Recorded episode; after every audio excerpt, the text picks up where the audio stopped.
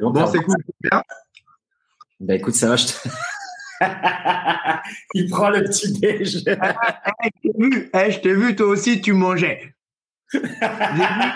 un truc. Voilà, j'ai vu qu'on était pareil, ça m'a rassuré. Voilà, c'est cool. j'ai une petite eau de coco, j'ai mon petit, euh, j'ai un petit lait. Euh, voilà, j'ai pas de snacks malheureusement parce que j'ai pas eu le temps d'aller acheter des snacks, tu vois. Mais, euh, mais ouais, je me ferai ça pour le prochain enregistrement. Toi, tu, ouais, voilà, tu manges quoi là? Nous rêver.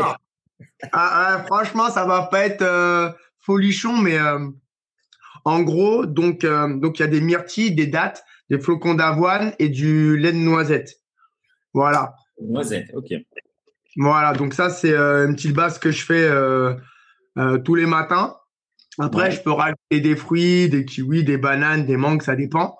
Mais tu vois, vu que je bois pas de café, je bois pas souvent du thé, et ah. que pour le, petit déjeuner du matin, c'est c'est du sérieux. Ben voilà, j'ai trouvé ce petit truc un peu qui me ressemble et puis voilà. Hein. Trop trop bien. Tu sais, moi là, ça fait trois semaines exactement que j'ai arrêté la caféine. Et, ouais. Euh, et ouais, c'est dingue, c'est dingue. Genre moi, j'en buvais euh, presque cinq par jour. Tu vois, j'étais arrivé à un niveau de ouais, chaud. et, euh, et, là, depuis trois semaines, bah, en fait, tout s'améliore. Quoi. Tu vois, le, le sommeil, la qualité du sommeil, le fait aussi de bailler beaucoup plus souvent dans la journée. Alors qu'avant, genre, je baillais jamais. Tu vois, j'étais tout le temps euh, buzzé en permanence. Ah ouais. Et, euh, et ouais, donc euh, c'était revenu plusieurs fois, tu vois, l'an dernier, même dans des conversations avec d'autres invités. Tu vois, l'histoire du café, de la caféine. Et moi, j'avais déjà fait mes recherches. Tu vois, je savais que c'était euh, mauvais, on va dire, au bout d'un moment, tu vois, en, tout cas en excès. Ouais. Et, euh, et, là, récemment, il y a un invité qui m'a convaincu, qui m'a dit Slim, s'il y a bien un truc à changer dans dans tout ton délire santé, c'est le café, quoi et la caféine en particulier. Donc, euh, est-ce que toi, tu as une histoire similaire où tu es parti dans l'excès avec le café ou tu n'as jamais bu de café? Non, j'ai jamais bu de café. Ah, trop bien. C'est-à-dire qu'il y a des choses en fait où euh, euh, j'ai jamais vraiment été attiré par ça. Euh, L'alcool, le café, enfin toutes les choses comme ça, ça m'a jamais parlé parce que j'en ai jamais ressenti le besoin, en fait, simplement. Euh, je sais pas si tu m'entends parce que moi je te vois plus. Ouais, je t'entends, je t'entends. Moi, je te vois, je t'entends parfaitement. Ah, d'accord. Bon, écoute, moi, j'ai plus ton écran, je vois un écran noir. Ok, cool, parfait. Et euh, non, non, j'ai jamais eu ce genre de choses-là. Comme je te disais, j'ai jamais été attiré par ça. Euh, voilà, en termes de petit déj, j'ai toujours été habitué à avoir euh, ce fameux déjeuner occidental, lait, céréales, tout ce qui va avec dès le matin, tu vois. Et puis à un moment donné, je me suis ouvert à tout ce qui était salé. Tu sais, euh, riz avec euh, avocat, omelette, trucs comme ça dès le matin. Mais euh, je me rends compte que ça me ressemble pas non plus. Et là, la petite formule que j'ai trouvée, ça va, elle me correspond. C'est assez cool. Et en même temps, je, en même temps, je vais te dire, ça dépend des pays en fait, parce que par exemple, quand je suis parti, quand je suis parti au Bénin et au et en, au Burkina, en fait, tu sais, là-bas, ils n'ont pas forcément la culture du petit déjeuner. Donc, du coup, euh, ils sont plus dans une adaptation aux visiteurs en faisant un, pseudo petit déjeuner, euh, voilà, pour te mettre à l'aise. Mais culturellement, c'est c'est pas ça. Donc, du coup, on mange on mange salé, mais en même temps, voilà, le soleil se lève plus tôt, les activités sont différentes et euh, et voilà quoi. Trop, trop bien. Et là, comment, moi, ça me ramène plusieurs questions parce que l'alimentation, c'est un thème qui revient souvent sur le podcast. Tu vois, comme la plupart des gens sont aussi, euh, on va dire, des artistes du mouvement à leur manière, tu vois, que ce soit des cascadeurs, des danseurs, des athlètes. Mmh. Il y a souvent ce rapport avec l'alimentation difficile. Je te donne l'exemple des combattants professionnels. Tu vois, moi, une partie de ma carrière, ça a été aussi le combat. Et la relation à l'alimentation, elle est particulière parce que tu dois vraiment faire tomber ton poids pour entrer dans des catégories. Et donc, c'est un mmh. plus presque intuitif à l'alimentation. Mais là, rien que dans ce que tu dis, il y a tellement de, de sagesse parce que tu prends en compte l'environnement, le pays. Donc, ça veut dire que tu prends en compte aussi la disponibilité des aliments. Tu vois, tu vas pas aller en Suède et espérer avoir, je sais pas moi, des fraises ou des bananes. C'est pas possible. Bah oui, c'est clair. Et, euh, et, toi, là, cette formule que tu as trouvée, est-ce que tu as fait des recherches ou bien tu t'es dit, est-ce que c'est en rapport, par exemple, avec ta pratique? Parce qu'on peut imaginer, tu vois, il y a plein de glucides. Tu te dis, bon, voilà, j'ai une pratique intense le matin, je me mets des glucides avant. Ou est-ce que c'était totalement par intuition? Alors, euh, j'ai envie de te dire, c'est même par santé en fait. Mmh. C'est-à-dire que il y a beaucoup de choses, il y a beaucoup de chemins qu'on explore par souci de performance. Euh, moi, on va dire, c'est plus une performance au niveau de la santé. Euh, en fait, ce qui s'est passé, c'est que depuis quelques depuis plusieurs années en fait tu sais j'ai arrêté tout ce qui était gluten lait viande etc et euh, ça s'est fait par choix ou par conviction, par véganisme ou je ne sais quoi, mais simplement par santé. C'est-à-dire que ben, le lait, bon, là, je pense que c'est plus approuvé, mais on sait qu'on produit plus d'enzymes pour digérer euh, le lactose à, arriver à un certain âge.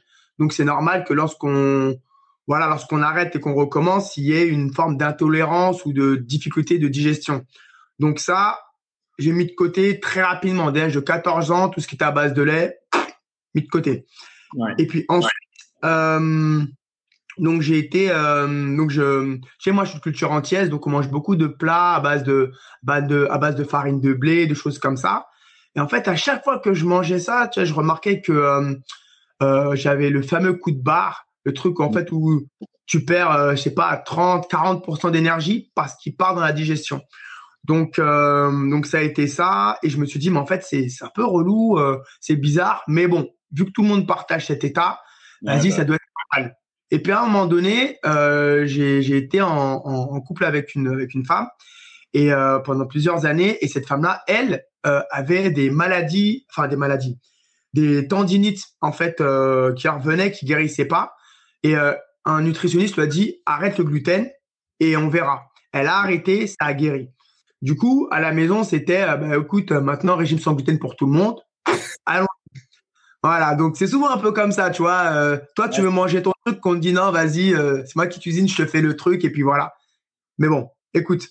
Et du coup, j'ai arrêté comme ça, et de temps en et un jour, je me suis dit, vas-y, tu sais quoi Il y a un barbecue, il y a un truc, vas-y, on va remanger un petit peu les trucs comme à l'ancienne, et puis, puis on va se faire plaisir. Et en fait, là, c'était mort. J'ai commencé à en remanger. Tout de suite, euh, mal aux intestins, problème au niveau articulaire, en fait, c'est une sensation de compression interne, en fait, tu vois. Et je me suis dit, waouh, c'est bizarre. J'ai mis ça de côté, j'ai retenté, je mangeais un croissant un jour, et même sensation, plus des syndromes, euh, des symptômes un peu euh, grippaux, euh, comme des éternuements, des choses comme ça. Et je me suis dit, ah ouais, donc là, il y a vraiment un truc avec le gluten. Du coup, j'ai mis ça de côté, ça allait beaucoup mieux. Et puis par rapport à la viande, de base, déjà, tout ce qui est viande rouge, c'était pas trop mon truc. Euh, donc poulet, enfin tout ce qui est viande blanche, on y va et tout ce qui est poisson crustacé, il n'y a pas de problème. Et puis j'ai vu qu'au niveau de la viande, ça commençait à faire pareil. Et je me suis dit, waouh, c'est un commence à monter crescendo, c'est bizarre. Mais bon, allez, on met la viande de côté. Et puis ce qui est intéressant, c'est que ça corroborait aussi avec un, une période de vie où je pratiquais beaucoup des jeûnes. Donc euh, je faisais pas mal de euh, D'abord, c'était euh, des jeûnes hebdomadaires, donc euh, une journée dans la semaine, c'était niette. En général, c'était ou le samedi ou le dimanche. Euh, ça dépendait des si j'avais des prestations ou pas. Et puis, et puis à certains moments de l'année, en fait, c'était des trois jours, quatre jours. Mmh. voilà. Et puis, en faisant ça, déjà, j'ai vu tous les bienfaits que ça pouvait apporter au corps. Et et, euh, et, ensuite, pour retourner en fait à une alimentation, un peu plus normale, j'ai vu que ça devenait compliqué en fait de vraiment y insérer de la viande. Donc j'ai mis ça de côté comme ça aussi, tu vois. Et, euh, et, du coup, là aujourd'hui, si tu veux, j'ai un régime euh, donc sans viande, sans lactose, sans gluten, où voilà, je mange de la viande, du poisson, des crustacés, y a pas de problème. riz, tout ça, ça, ça va. Mais depuis quelques temps, tu vois, euh, c'est pour ça que je te dis ça corrobore avec les états de santé et notamment depuis euh, etc. Euh, bah, en fait, il y a eu une augmentation des symptômes alors que je mangeais même pas forcément des des aliments que je m'étais mis de côté. Mmh. Et en l'occurrence, les symptômes ils ont augmenté au point en fait de me faire des espèces de, de grosses crampes au niveau des intestins lors des phases de digestion, par, peu importe les aliments que je pouvais manger. Donc forcément, ça m'a inquiété. Et, euh, et je me suis dit, bon, va falloir que je sois peut-être encore plus restrictif. Là, je me suis dit, quand même, ça commence à devenir un peu, un peu chiant quand même, tu vois. À un moment donné, tu as envie de, de prendre plaisir à manger, de kiffer. Euh, tu vois, plus socialement, c'est quand même un truc. Tu dis, eh, vas-y, je vais manger un barbecue. Tu t'es là, tu ramènes tes crevettes. tu vois, les gens, ils te regardent, ils disent, ouais, euh, ça va, t'es cool, mais bon, voilà. Euh, voilà, à un moment donné, on a partagé quand même. Donc, bon, et du coup, ce qui s'est passé, et du coup, ce qui s'est passé, c'est que euh, au mois de, déjà au mois de, juillet, j'étais en résidence pour préparer un spectacle et je voyais que j'avais des grosses crises à un point où ça me, ça me, ça m'empêchait de bouger en fait. Vraiment euh, comme une espèce de grosse crampe au niveau du, bah, de la zone du côlon et qui avait un impact sur les reins et sur le psoas. Et du coup, euh, ben, difficulté de tout ce qui est torsion, tout ce qui compressait en fait le l'intestin. En fait, ça me, c'était très douloureux. Je suis parti voir ostéo, nanana. On m'a dit non, ça va, il y a rien. C'est pas un truc dans les reins, donc faut aller creuser plus. Mais tu vois, quand ça passe, tu te dis vas-y, ça passe. Ouais, ben.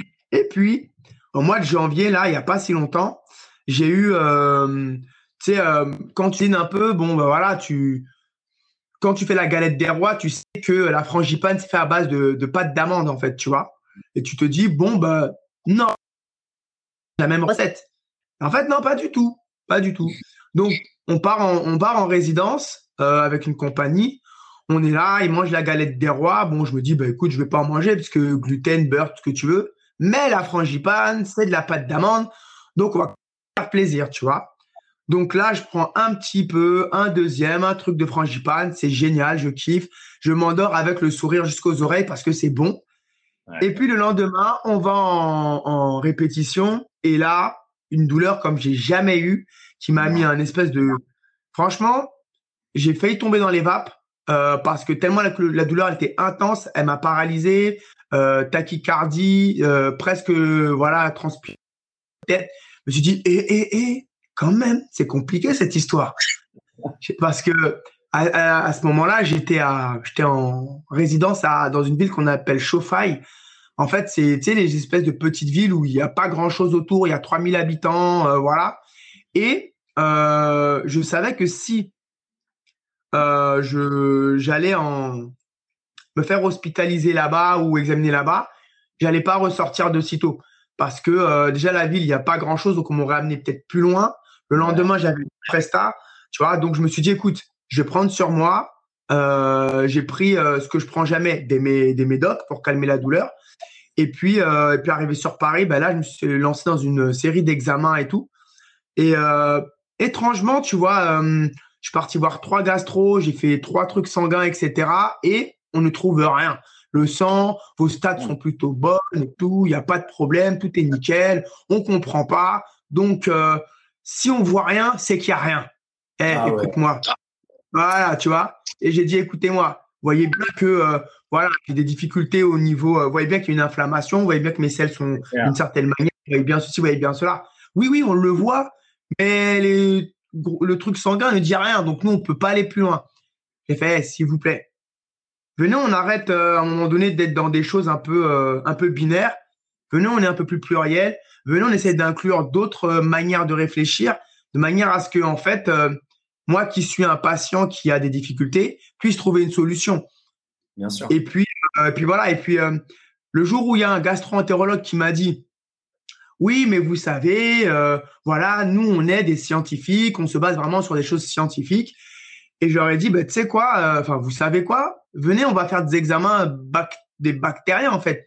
Comment Ouais. ça se passe au niveau euh, de la fleur euh, euh, intestinale, etc. Oh, vous savez, c'est une science qui n'est pas très répandue. euh, voilà. Voilà, non mais tu vois un peu le truc quoi. Et là où j'ai là où vraiment ça m'a ça m'a vraiment conforté dans l'image que il faut avoir une pensée plurielle parce que ça peut être même dangereux au niveau de la santé. Elle m'a dit même si tu vas voir euh, un médecin qui lui fait des études bactériens qui vous donne des résultats et que vous venez avec ces résultats, je ne le prendrai pas en- en compte pour faire mon propre diagnostic. Oh là là. là là. Et là, tu te dis, euh, là, c'est quand même euh, le comble de la connerie. C'est-à-dire que toi, t'as, tu vois qu'il y a un feu. Tu vois que tu as un pompier, tu as une, une lance. Mais à côté de toi, il y a un mec qui te dit, peut-être ça peut être intéressant de compléter ton action avec de la mousse.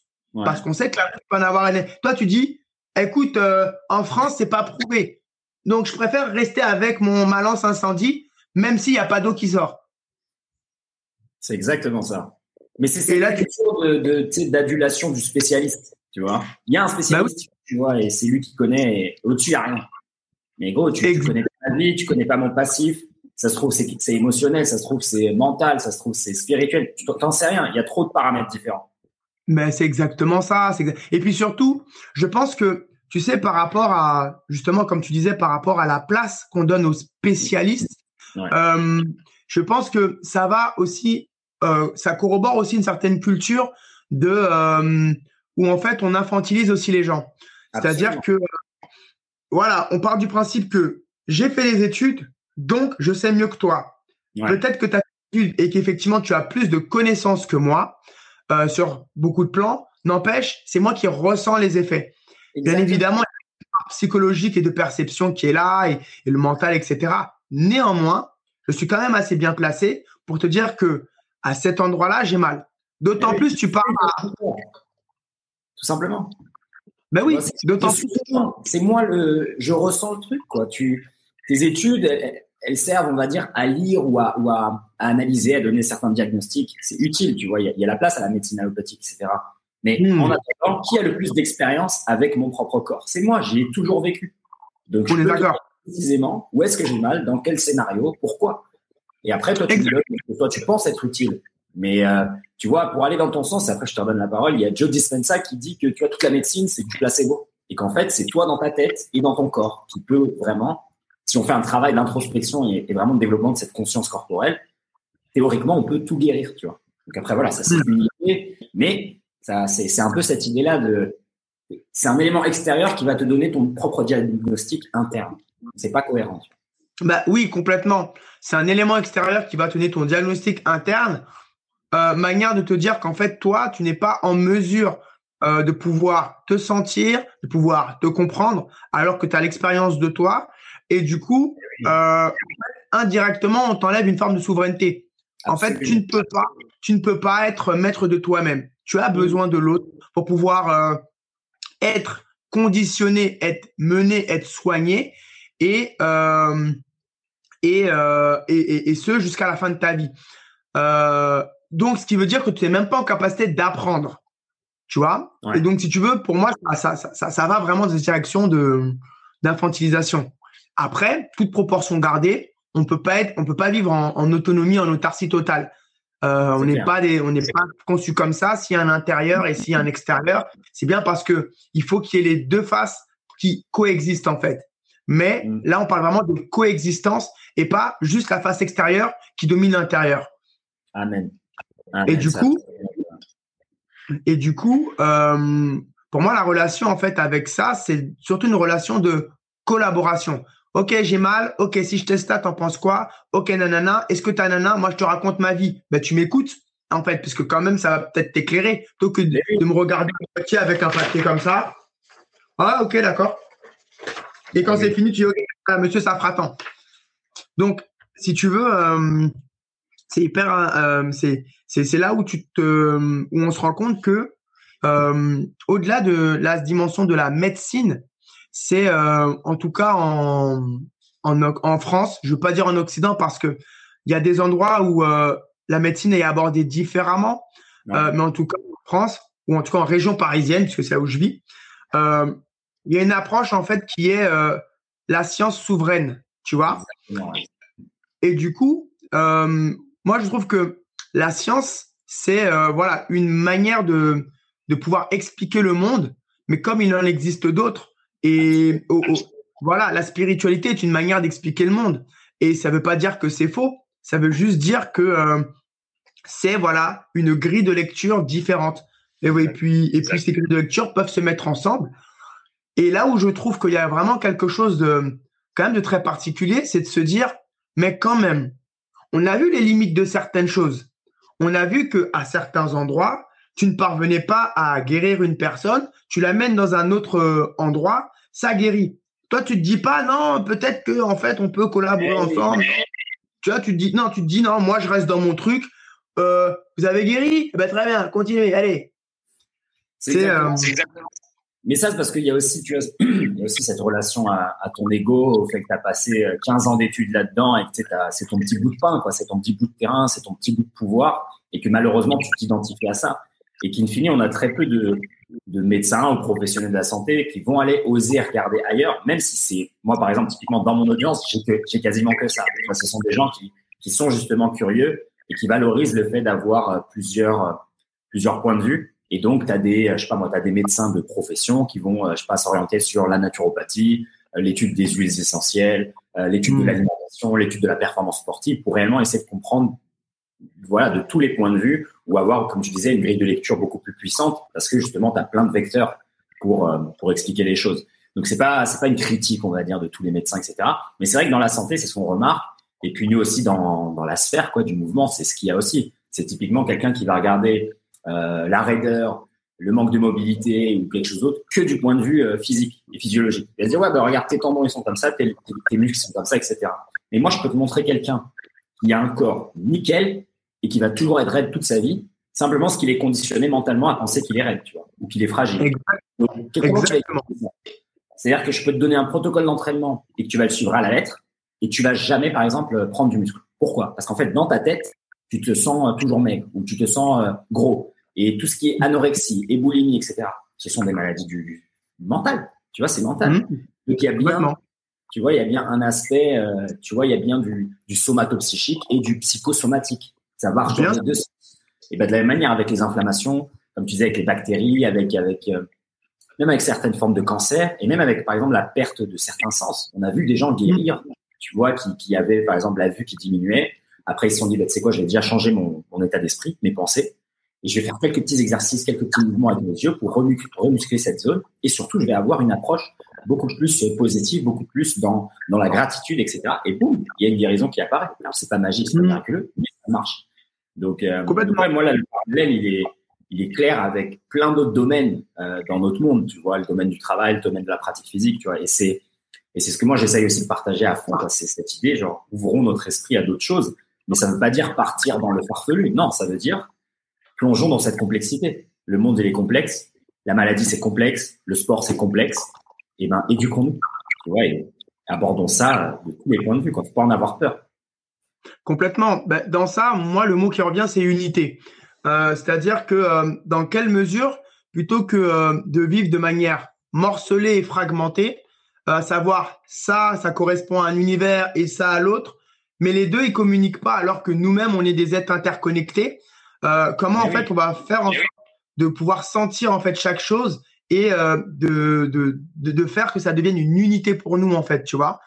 Et euh, que cette unité puisse exister de manière euh, complémentaire, de manière inter, euh, interrelationnelle, de manière sensée. Parce que tu sais, des fois, on, on, veut créer de l'unité dans des endroits où il manque encore des passerelles. Et du coup, ça fait des...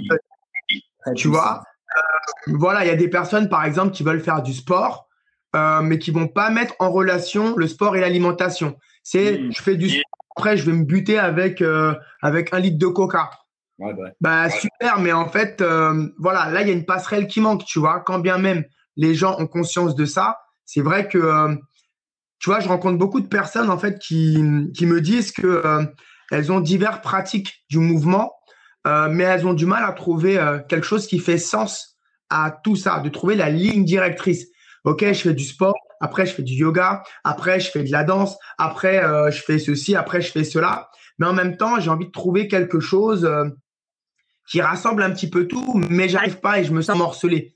Et en fait, moi, ce que ça m'inspire généralement, c'est que, euh, tu sais, on a, on a un chemin de vie.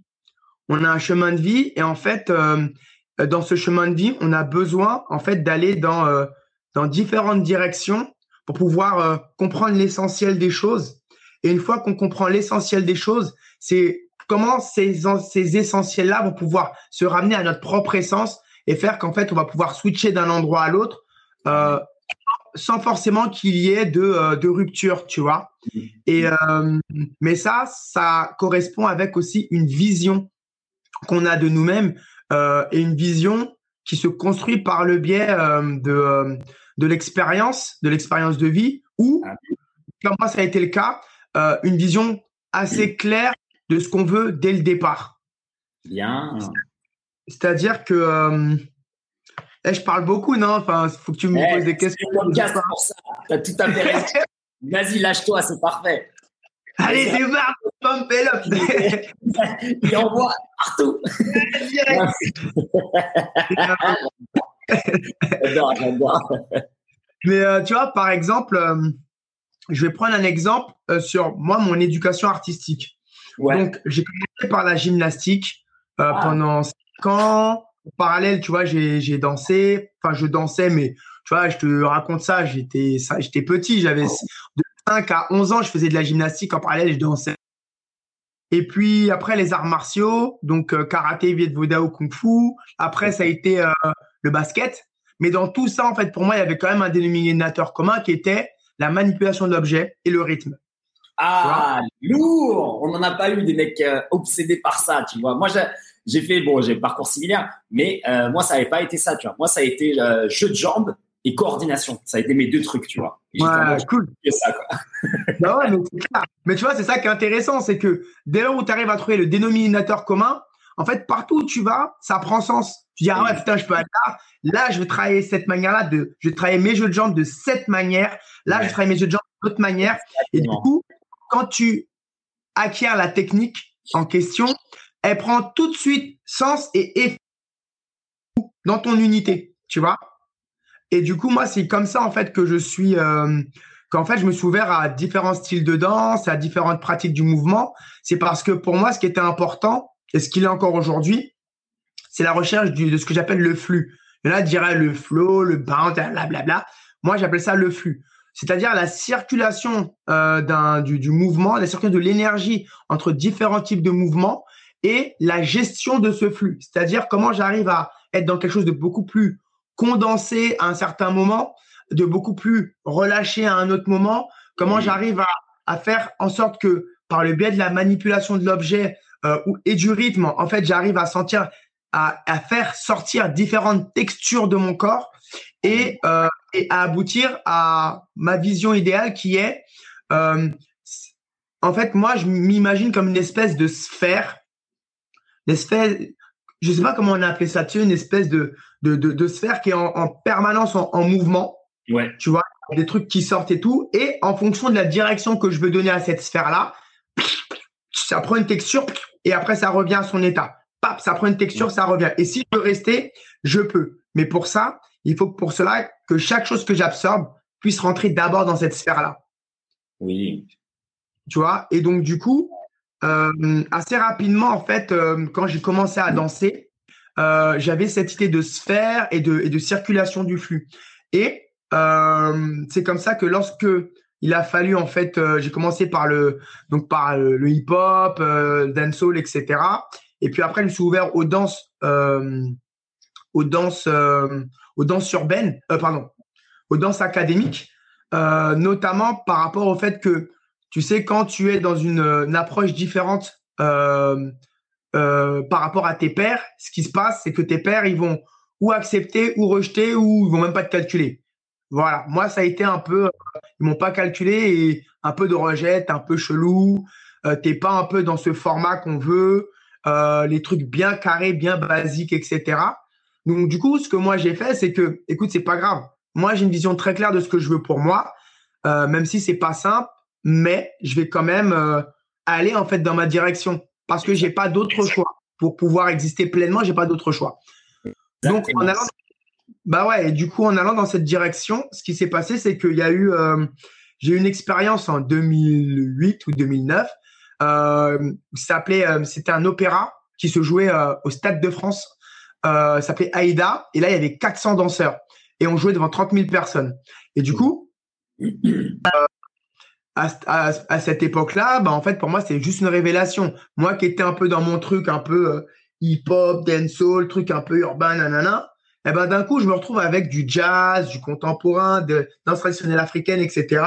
Et dans chaque chose, je voyais en fait qu'il y avait des choses qui m'intéressaient par rapport moi à ma vision. La danse africaine, bon ben voilà, ça a été tout ce qui est euh, plutôt le rapport à à la comment dire à des mouvements en fait qui peuvent être d'apparence euh, euh, simple, mais j'ai vraiment d'apparence et je dénigre pas du tout parce qu'il y en a qui sont très complexes finalement. Euh, mais qui, mis dans une certaine énergie, euh, permet en fait d'amener un, un, certain type de un certain type de groove, tu vois. Quand tu vas après dans tout ce qui est euh, euh, jazz, moi le jazz ça a été les tours. Je me suis dit, ah ouais, franchement, les lignes, les tours, génial. Et puis voilà, pareil, tu vas dans le contemporain. Contemporain, c'est la texture, c'est la texture au niveau du sol, c'est le relâché. Euh, et le jazz rock, ça a été les jeux de jambes. Donc si tu veux, et la, et la capoeira, ça a été le sol. Ouais. Donc tu vois vraiment, en fonction de des différentes choses que j'ai vues, j'ai pris, j'ai pris, j'ai pris, j'ai pris, afin de pouvoir compléter cette vision que j'avais. Et, euh, et, au fur et à mesure, en fait, j'ai créé en fait ma propre euh, euh manière de bouger. Et cette manière de bouger, en fait, dans, dans, dans l'univers en fait de, des danses, on appelle ça les danses expérimentales parce qu'on peut pas l'affilier à un registre particulier. Euh, moi, je préfère dire danse personnelle parce que danse expérimentale, pour moi, ça peut, c'est, antinomique. Une danse, c'est défini, expérimental, c'est indéfini. Donc, euh, pour moi, c'est une danse personnelle. Ouais. Et, euh, et du coup, à partir de là, ce qui s'est passé, c'est que j'ai pu, euh, j'ai pu, euh, ben voilà, faire progresser ma manière de bouger, ma réflexion sur le mouvement et me dire, mais en fait, euh, au-delà d'être dans un registre de danse, si je veux aller vraiment plus en, en profondeur dans, dans ma recherche de flux, en fait, je ne peux pas juste m'arrêter au domaine de la danse. En fait, Ah. j'ai, tu vois, j'ai été beaucoup plus, je suis beaucoup plus large que ça de base, Ouais. euh, parce qu'il y a le mouvement fonctionnel, il y a le mouvement artistique. On fait beaucoup la distinction entre les deux, mais en vrai, c'est les mêmes mouvements. Ce qui fait la différence, c'est l'intention. Dans quelle intention tu es et comment en fait tu vas faire en sorte que quelque chose de banal comme euh, euh, prendre ton café va se transformer en quelque chose de magnifique et de grandiose parce que toi à l'intérieur tu auras mis en fait cette énergie là tu vois? Ouais. quand avec cette vision tout le monde danse tout est danse en fait pour moi tu vois? Et euh, et euh, et du coup au fur et à mesure d'avoir développé cette réflexion je me suis dit bah vas-y euh, allons plus loin intéressons-nous à d'autres registres du mouvement. Euh, donc du coup, j'ai commencé à observer un peu les gens qui pratiquaient les arts martiaux, euh, les pratiques somatiques, euh, genre le yoga, les choses comme ça, j'en ai fait. Euh, mais pour moi, en fait, il y avait quelque chose qui manquait encore à tout ça, qui était en fait l'unité. Tu vois, l'unité déjà par rapport aux, personnes qui pratiquaient. C'est une, petite critique que je vais faire, mais pour moi, en fait, ça va avec cette idée d'unité et d'intégrité. Euh, pour moi, lorsqu'on fait une pratique somatique comme le yoga, ou, etc., il faut, que, il, il faut que ça amène des transformations profondes dans ta vie, en fait. C'est pas juste une pratique. Je vais, je vais dans ma salle, je pratique le yoga et je sors et je vois un mec qui tombe ou il y a quelqu'un qui m'énerve, je lui mets un coup de boule. À un moment donné, peut-être que, tu vois, il y a, y a quelque chose qui, pour moi, en fait, est fragmenté à ce moment-là. Exactement. Et, et j'ai vu beaucoup de personnes, j'ai rencontré énormément de personnes qui ont, euh, qui sont dans cette, dans ce truc-là. Le yoga est une activité, le sport est une activité, mais qui est déconnectée de ma vie. Il y a ma vie, il y a le sport. C'est exactement ça. Tu vois, et tu te dis, mais en fait, oui, mais non, il y a la vie, il y a le sport, mais en fait, en tant que corps, tu existes en permanence en fait dans tous ces espaces. Exactement. Quand tu fais, tu vois, euh, ça c'est avec un judoka, je disais ça une fois, je disais moi je comprends pas. T'es judoka, tu glisses, t'arrives pas à faire une roulade pour te rattraper mon gars, ça veut dire quoi ça? Je je, je comprends pas. C'est ça, dire ouais non mais tu comprends, non je comprends pas. Exactement. Pour moi, il n'y a pas de distinction entre les espaces. Enfin, il y a une distinction entre les espaces, mais dans ton corps, les choses sont liées en fait, tu vois. Et, et du coup, tu vois, euh, dans, justement dans, dans, dans, dans, mes, dans, dans ma recherche, je me suis dit, mais comment on peut faire pour que ces choses-là puissent euh, être liées, en fait, tout simplement dans le, dans, dans, dans le corps et dans la conscience, et que euh, ça puisse être mis en application de manière totalement naturelle, parce que pour moi, ça l'est, en fait, ça l'est. Eh ben, je me suis dit, bah vas-y, tu sais quoi, euh, je pense qu'il faut simplement naturaliser les choses. Ouais. Euh, naturaliser les choses au sens où ben le mouvement, la danse, c'est normal. C'est pas exceptionnel. Euh, voilà, viens pas me dire non, je sais pas danser. Eh, Hein? Non, mais hey, je suis, je, je bois tes paroles là-dessus. C'est un truc, euh, tu vois, là, j'ai deux amis danseurs là qui sont venus d'Europe. Et en fait, nous, bah tu vois, on va à la plage, on, je sais pas, tu sais, tu sors de la plage, il y a un petit bout de taille où la meuf elle met un peu de musique, et ben nous direct on se fait un cipher quoi, tout de suite, tac tac, ça enchaîne, house, afro, euh, dance, et en fait il y a pas d'échauffement, il y a pas de, bah ça c'est un cours, euh, on fait des reps, non en fait c'est normal quoi, c'est tu marches et d'un coup t'as as les mains au sol et après tu remarches et tu vas ailleurs quoi, enfin tu sais c'est grave. grave, c'est exactement ça, tu vois. Et c'est normal, en fait, tu vois. C'est normal. Il y a du rythme. Tu, comprends le rythme. Tu sais, t'es un être vivant, en fait. Tu sais, tout est, tout est, tout respire et tout bouge en permanence. C'est juste que nous, on le voit pas avec nos yeux, tu vois. Mais les plantes, elles grandissent bien. Donc, en fait, euh, c'est parce que nous, on s'attarde pas. Mais tout bouge en permanence. Et chacun a son rythme. Tu vois, il y a le rythme circadien, il y a le rythme lunaire, solaire. Tout est rythmé. Et tout est cyclique. Et tout, il y a, y a toujours du mouvement permanent partout autour de nous mais nous on le voit pas, tu vois. Et comme maintenant en plus avec les réseaux sociaux, etc., on a la tête figée sur des photos en permanence, donc on, on comprend plus ça. Mais en fait, si il y a des gens par exemple, ils vont être dans je sais pas dans un restaurant ou dans un truc, il y a une musique qui leur plaît, ils vont ils vont s'empêcher de bouger. Alors que naturellement ils ont envie de, de faire un petit bounce ou un petit et en fait ils ils s'en empêchent parce qu'ils se disent il y a un contexte qui est le contexte social. Et en fait, il y a un contexte ultime au-dessus de tous les autres contextes, c'est le contexte de la vie. C'est-à-dire que tu es toujours vivant, en fait. Tu es toujours un être vivant en permanence. Donc ça, tu peux pas l'arrêter. Et comme tu disais, t'es pas judoka, tu es humain. Tu es d'abord humain et après tu es judoka. Donc si tu tombes, bah, relève-toi comme un humain, quoi. Tu vois Après, si tu as une compétition, tu peux mettre ta casquette de, de judoka, oui. Mais après, t'en sors, bah, tu es toujours humain, en fait. Ça s'arrête jamais, le, es toujours dans le corps. Le corps, il est toujours en mouvement, tu respires en permanence. C'est le flux sanguin, il est toujours là. Et en fait, les gens, ils, comme tu disais, avec le yoga, avec le crossfit ou avec d'autres pratiques comme ça qui sont très segmentées, qui sont très presque sectaires, tu vois, qui disent non, on fait pas d'autres trucs. On a trouvé un système. Et ben en fait, eux, comme tu disais, ils sortent et dès que le, ils franchissent le pas de la salle ou du studio, et ben ça y est, ça s'arrête en fait. La pratique s'arrête. Et là, après, ils sont en mode euh, robot, quoi. Tu vois, c'est un robot euh, dans un environnement qu'il comprend pas. Mais non, en fait. Et, donc, c'est super important ce que tu dis, cette idée d'unité et l'idée d'avoir une pratique qui est transférable. Pour moi, il n'y a pas de pratique physique s'il n'y a pas de transférabilité. C'est-à-dire, si ce que je fais au quotidien, ça me sert à rien, et eh ben, c'est que ce que je fais au quotidien ne sert à rien. Donc, tu vois, les mecs qui vont, je sais pas moi, tu vas faire des bicep curls en permanence, tu sors dans la rue, tu peux ni danser, ni combattre, ni jouer, ni grimper. Bah, donc, ça sert à rien, en fait. Faut pas le faire, souvent. Tu vois? Et c'est fondamental, quoi, de remettre euh, au cœur de, de, la vie cette idée que, hey, as une expérience de vie physique qui nécessite de bouger. Et c'est tout. Et après, tu t'amuses à faire des pratiques physiques, des disciplines, des sports, ce que tu veux. Mais d'abord, il y a, y a un contexte ici qui est que quand tu ouvres les yeux, tu es à l'intérieur d'un corps physique. Ça, tu peux pas l'empêcher. Tu pas à l'intérieur d'un kimono.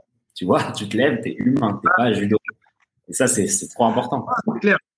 Ah oui, et, et, même pour corroborer ce que tu dis, euh, pour moi, limite, c'est une mission en fait. C'est une mission que tu as, une responsabilité que tu as envers toi, en fait, de te dire. Quoi Non, je, je, rebondissais sur le mot de responsabilité, très très important. voilà, c'est ça. C'est une responsabilité que, que, tu as envers toi, en fait, de, euh, de pouvoir, en fait, euh, te connaître. Tu vois, j'aime bien prendre l'exemple d'une voiture. Tu as une voiture, tu sais juste appuyer sur l'accélérateur, le frein, l'embrayage. Ok, tu vas rouler sur des routes qui te sont déjà indiquées. Néanmoins, le jour où tu veux partir en road trip, ça, c'est expérience vécue, c'est pour ça cet exemple, il me parle, et que en fait, tu comprends que tu connais pas ta voiture, et eh ben en fait, voilà, voilà. Et tu te dis, et heureusement que ça m'est arrivé juste avant que je parte euh, trop loin, je me dis, ah, tiens, il y a une galère, je comprends pas, euh, vas-y, je me mets dans un garage, et finalement, en fait, euh, ils ont passé 8 heures sur la fin, 8 heures, plusieurs jours en fait, deux fois, plusieurs jours sur la voiture, pour pouvoir trouver qu'en fait c'est juste une panne de fusible. Tu vois, et pourtant ils ont fait des examens, ils ont mis la balise, ils ont changé de batterie, tout. C'est juste un problème de fusible. Et je me suis dit, tu te rends compte que moi-même, je n'étais même pas en connaissance de l'endroit où se plaçaient les fusibles dans la voiture déjà. et je m'étais mis à l'idée de faire un road trip avec une Twingo et faire le tour de la France. Comme ça, une Twingo qui a 25 ans. Euh, tu vois, même toi, tu rigoles, tu sens que c'est une galère. C'est clair. C'est une galère. Et je me suis dit, mais non, en fait, euh, pour moi, le problème, il est là. Il est que quelqu'un de sensé va se dire, mais non, en fait, responsabilise-toi. Tu vas parcourir euh, beaucoup de kilomètres. Prends un temps de connaître ta voiture. Euh, fais des examens et tout et tout. Eh ben, c'est la même chose pour le corps. Tu vas parcourir des kilomètres temps, j'ai envie de te dire des kilomètres temps qu'on appelle la vie. Et, euh, et en fait, ben, il faut que tu te connaisses parce que tu sais pas à quoi tu vas être confronté et mieux tu te connaîtras euh, et mieux tu vas pouvoir euh, savoir en fait comment agir et pas juste réagir en fonction des situations. Et pour moi, la mobilité corporelle, puisque l'interne l'externe, c'est la même face d'une, c'est une même pièce avec deux faces, tu vois, ben va te permettre en fait de pouvoir accéder à, euh, à ton à ton plein potentiel. Et ça, c'est prouvé aussi au niveau des neuroscientifiques. Euh, voilà, euh, c'est ce qu'on appelle ça la cognition incarnée. En fait, c'est le fait de pouvoir en fait apprendre par le biais du mouvement. Et on se rend compte que la pensée, euh, après il y en a qui seront peut-être pas d'accord avec ça, mais les neuroscientifiques vont dans cette direction-là et elles me donc je, partage, que la pensée se construit d'abord par le corps. C'est-à-dire que d'abord corps, et c'est parce que tu as énormément de stimulation sensorielle euh, que en fait le cerveau se met à créer en fait un espace qu'ils ont appelé le, le, le, le, cogito, dans le interpréter ces informations-là. Et c'est comme ça. Et avec la mémoire, et eh ben la, pensée, elle se crée de cette manière-là. Exactement. Exactement. Tu vois, donc tu te dis, mais ouais, donc en fait, si je veux stimuler mes pensées, effectivement, il y a la manière très intellectuelle où tu prends un livre, tu pars, tu veux, ok, mais il y a aussi l'expérience euh, euh, euh, sensorielle et, et, physique, tu vois? Et, et, et, et, tu vois, et aux États-Unis, ils, ils se rendent compte de plus en plus. Quand tu vas dans la Silicon Valley, les mecs, en fait, ils travaillent deux heures et après, ils sortent, ils font, autour d'une partie de ping-pong, ils font des réunions. Voilà. Parce qu'ils ont compris le fait d'être mis en mouvement. Tu vois? Ça va oxygéner, oxygéner le corps, ça va renouveler la créativité et puis surtout, ça va entretenir en fait un niveau de performance euh, beaucoup plus élevé.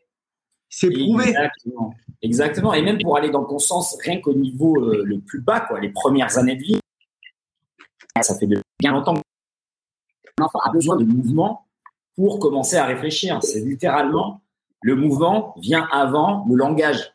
On apprend d'abord à bouger le corps avant de parler.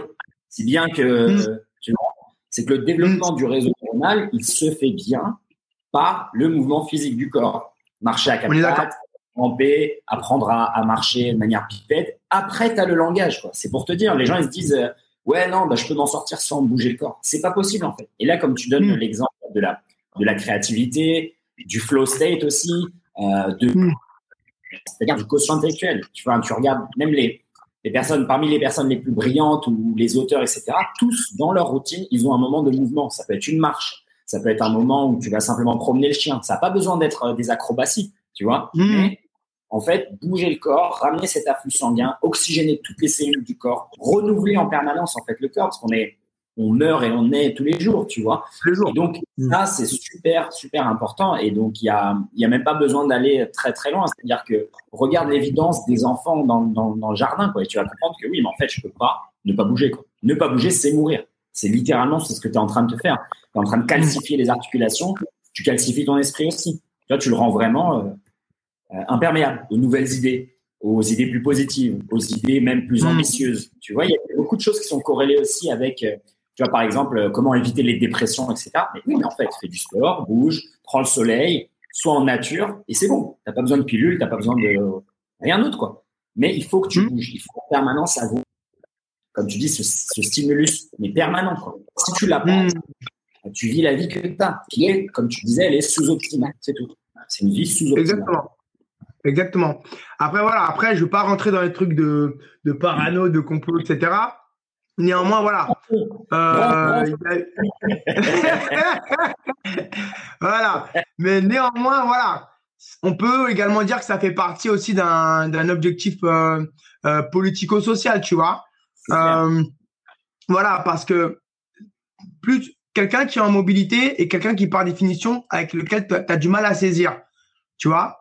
Euh, de manière très, de manière très euh, concrète. Hein. Quelqu'un qui bouge, euh, tu vas essayer de l'attraper, n'arriveras pas. Quelqu'un qui bouge pas, il est là, tu le prends, tu le poses, il n'y a pas de problème, tu vois.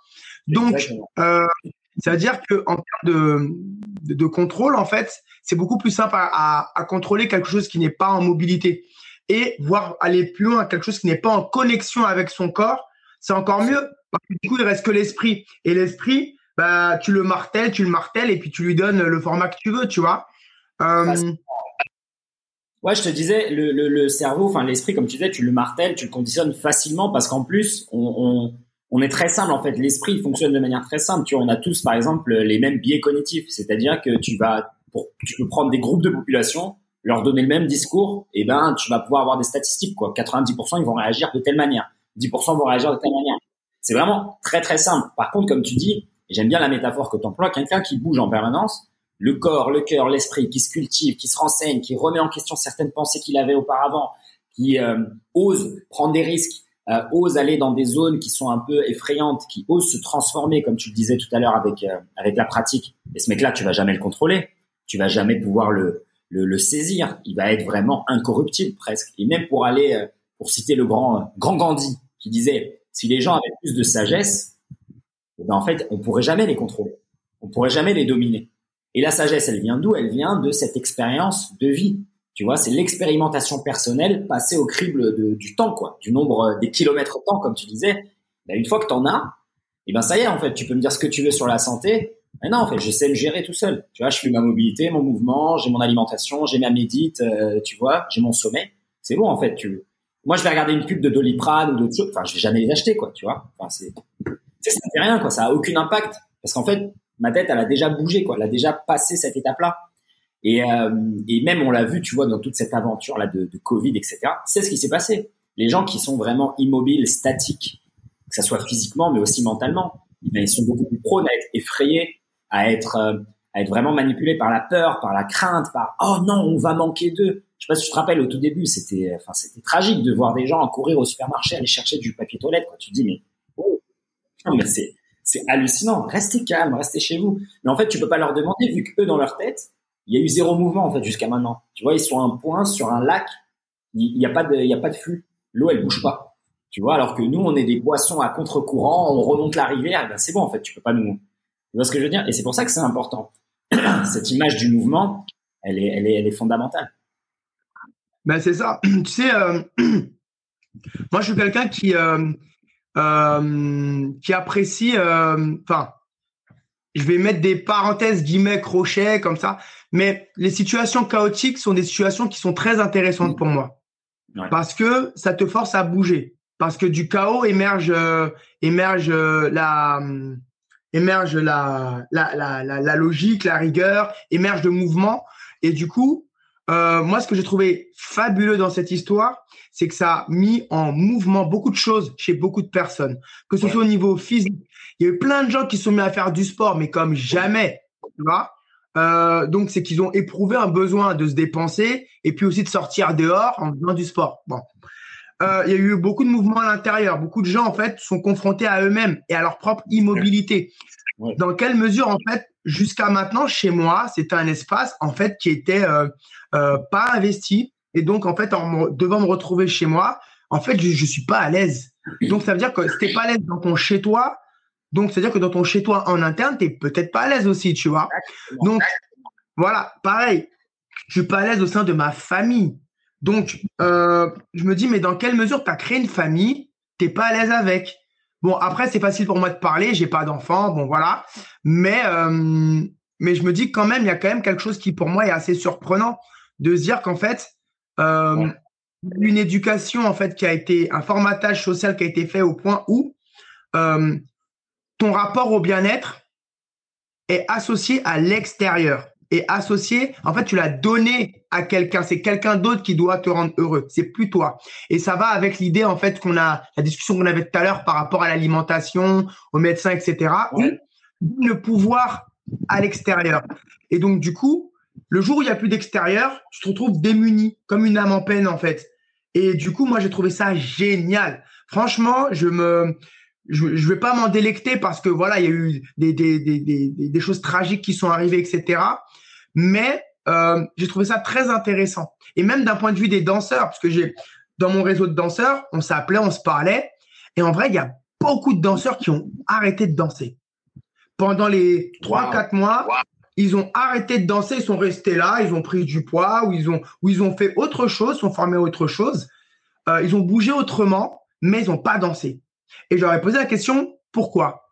Qu'est-ce, Comment ça se fait en fait que toi, tu n'as pas eu ce rapport? Parce que moi, je me suis brûlé tous les jours.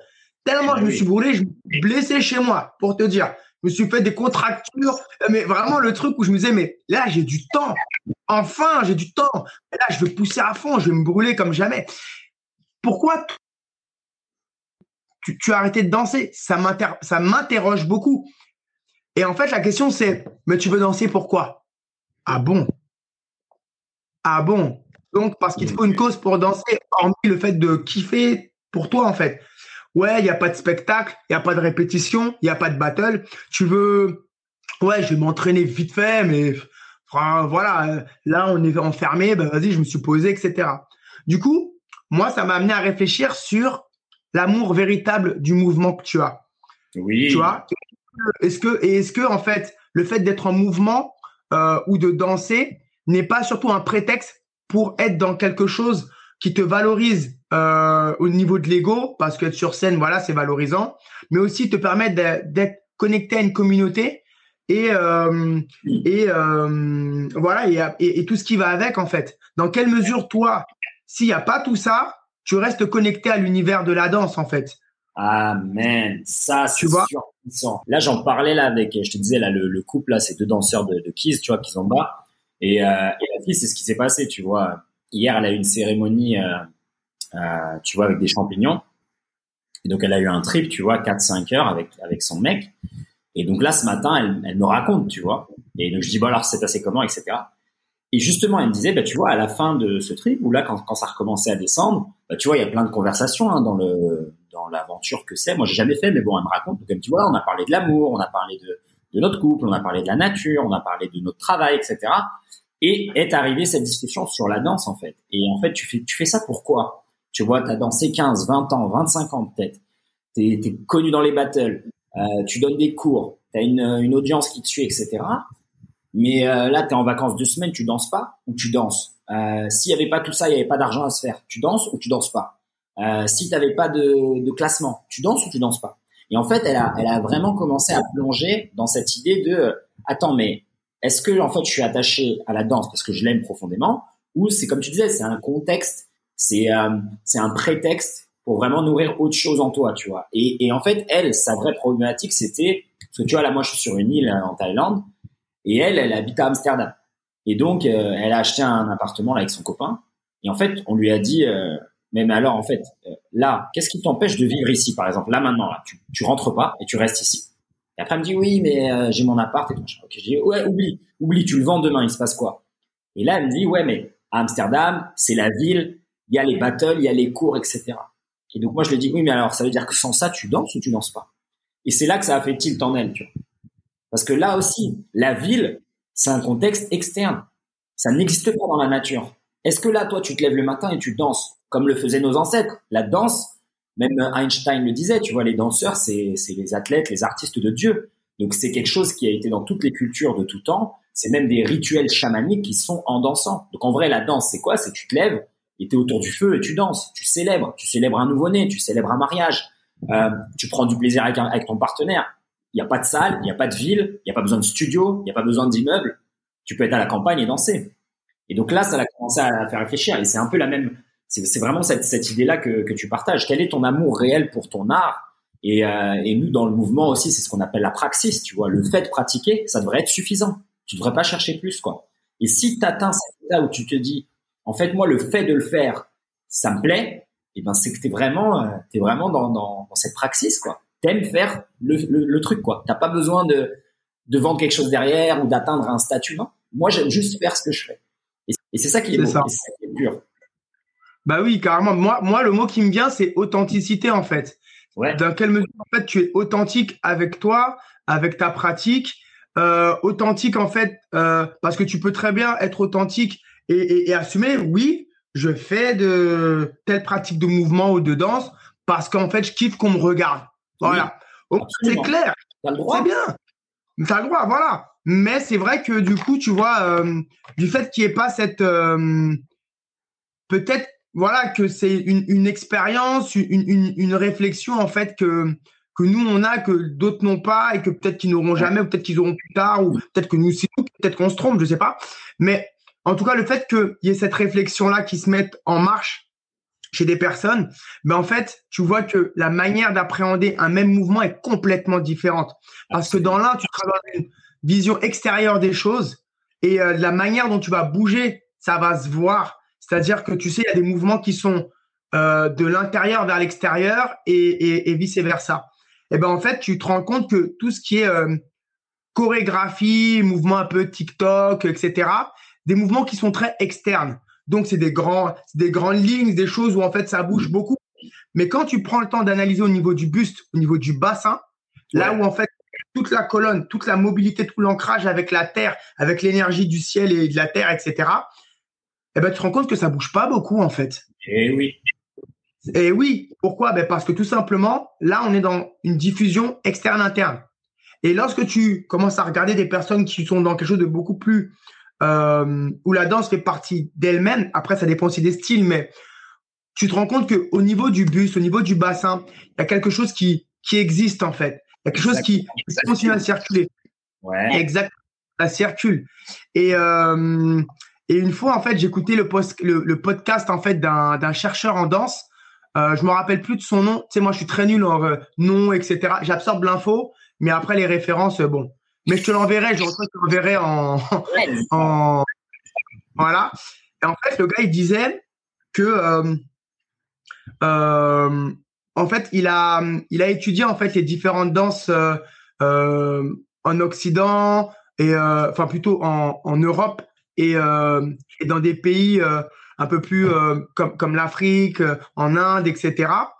Et en fait, il s'est rendu compte que la grande différence, c'est que il y a une rupture au niveau en fait de la mobilité hanche-bassin. Oui. Euh, que les gens n'ont pas forcément conscience déjà que la différence qu'il y a entre les hanches et le bassin, tu vois. Euh, que du coup, euh, ça, ça va avoir tout un impact en fait sur la manière de mobiliser en fait les jambes. Tu vois, euh, tu vas pas être en pronation, supination, tu vas juste être en ligne droite, la manière d'utiliser tes jambes, où tu, tu ouvres et tu fermes. Mais en fait, toute la subtilité qu'il y a par rapport à la pronation, du bassin qui va mobiliser en fait euh, tout le bas de la colonne euh, ne va pas être euh, ne va pas être exploitée. Et on se rend compte que vu que c'est pas exploité en bas, eh ben, il n'y a pas de diffusion vers le haut. C'est-à-dire que la tête est placée, et c'est intéressant, la tête est placée, mais, euh, elle, mais ce n'est pas une, une, conséquence des choses. C'est juste je la place parce qu'on m'a dit je regarde à gauche ou à droite ou en haut ou en bas.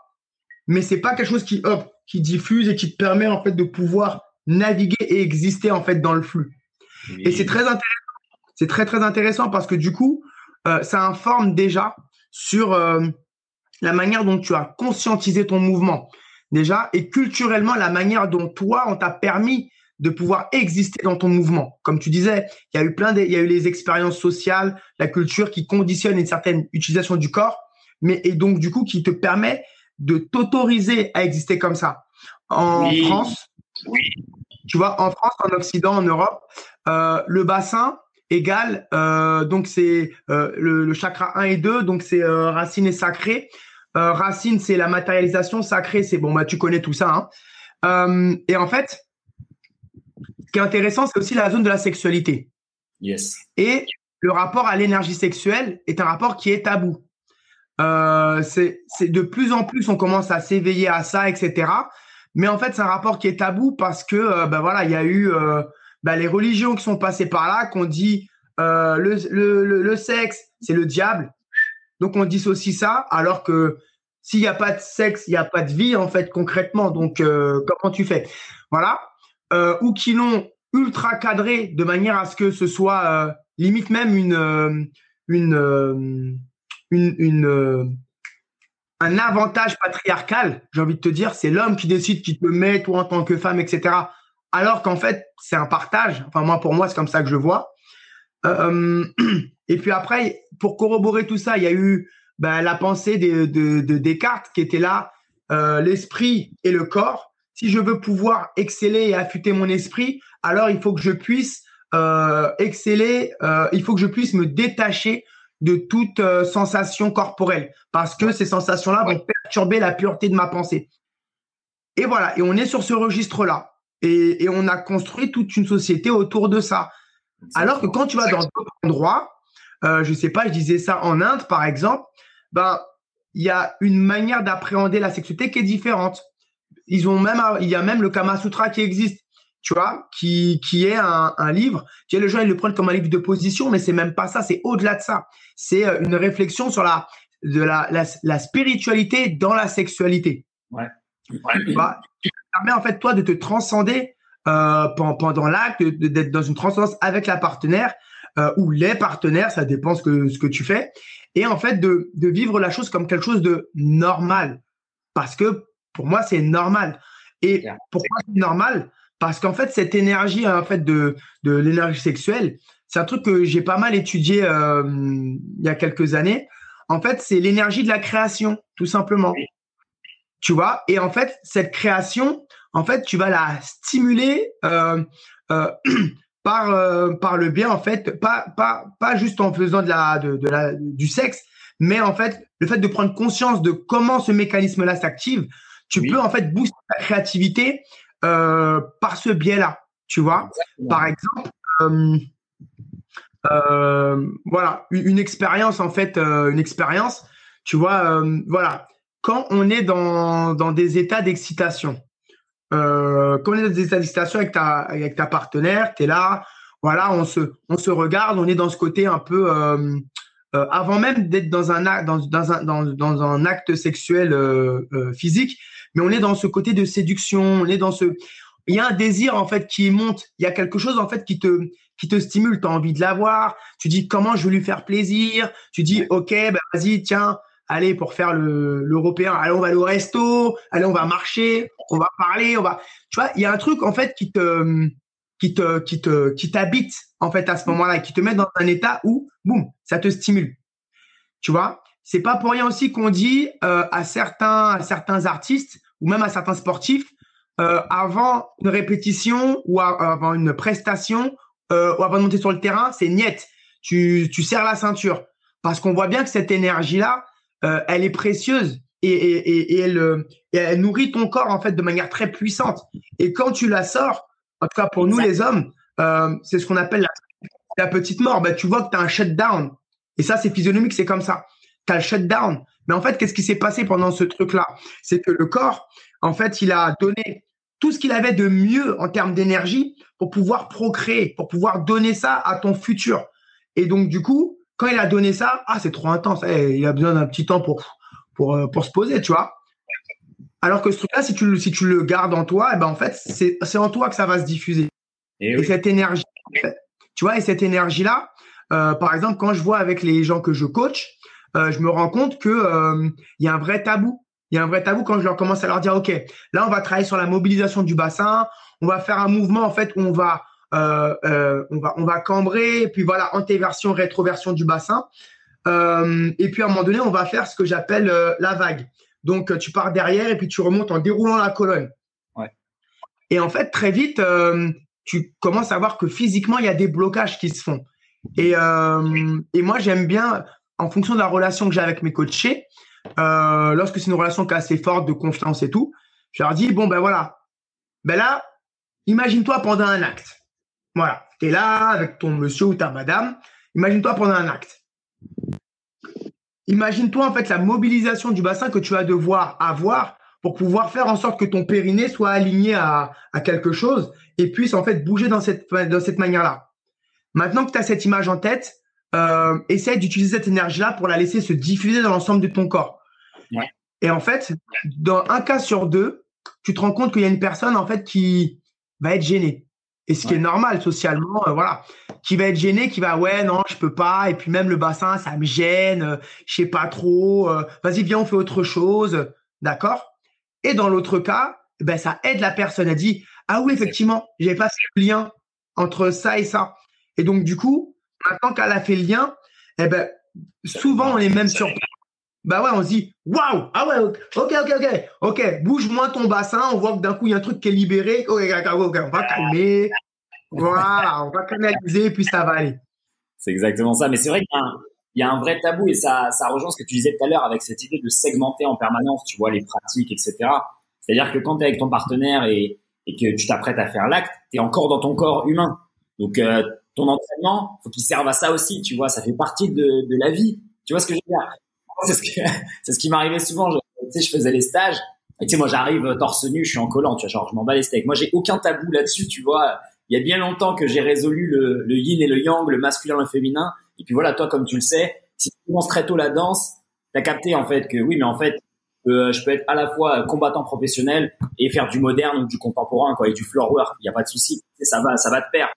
Et même, tu te rends compte rapidement que cette, justement, cette fluidité, cette mobilité, elle va aider dans tes transferts de poids, tes transferts d'énergie euh, cinétique. Elle va aider tes lancers, tes, tes poussées, ton tirage, toutes les, tous les mouvements que tu vas faire, les mouvements explosifs, et eh ben, ils vont aller quand tu as un meilleur contrôle de ton, de ton plancher pelvien, de ta colonne. Et donc, moi, j'ai jamais eu de tabou. Mais tu vois, tu arrives dans les stages, et euh, tu sais, quand il y a, quand il y a des femmes, ben, c'est directement à ça qu'elles pensent, tu vois. Parce qu'elles me le disent des fois en rigolant, il y en a qui deviennent mes élèves et tout, et donc je passe le stage, etc. Et à la fin, en fait, elle, tu sais, elle vient me voir, elle dit, ah, mais tu sais qu'en fait, quand t'es arrivé, mais pendant 20 minutes, avec euh, ma collègue, on pensait qu'à ça, quoi. On se disait, mais ce mec-là, euh, au lit, ça doit être. Et en fait, elle parle que de ça, quoi, tu vois.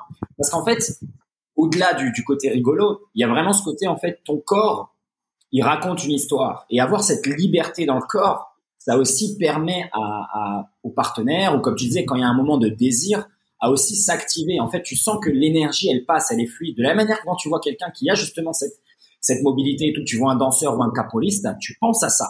Tu penses à, mais attends, en fait, ce mec-là, il peut être très bon dans les acrobaties. Ce mec-là, il peut être très bon en parcours.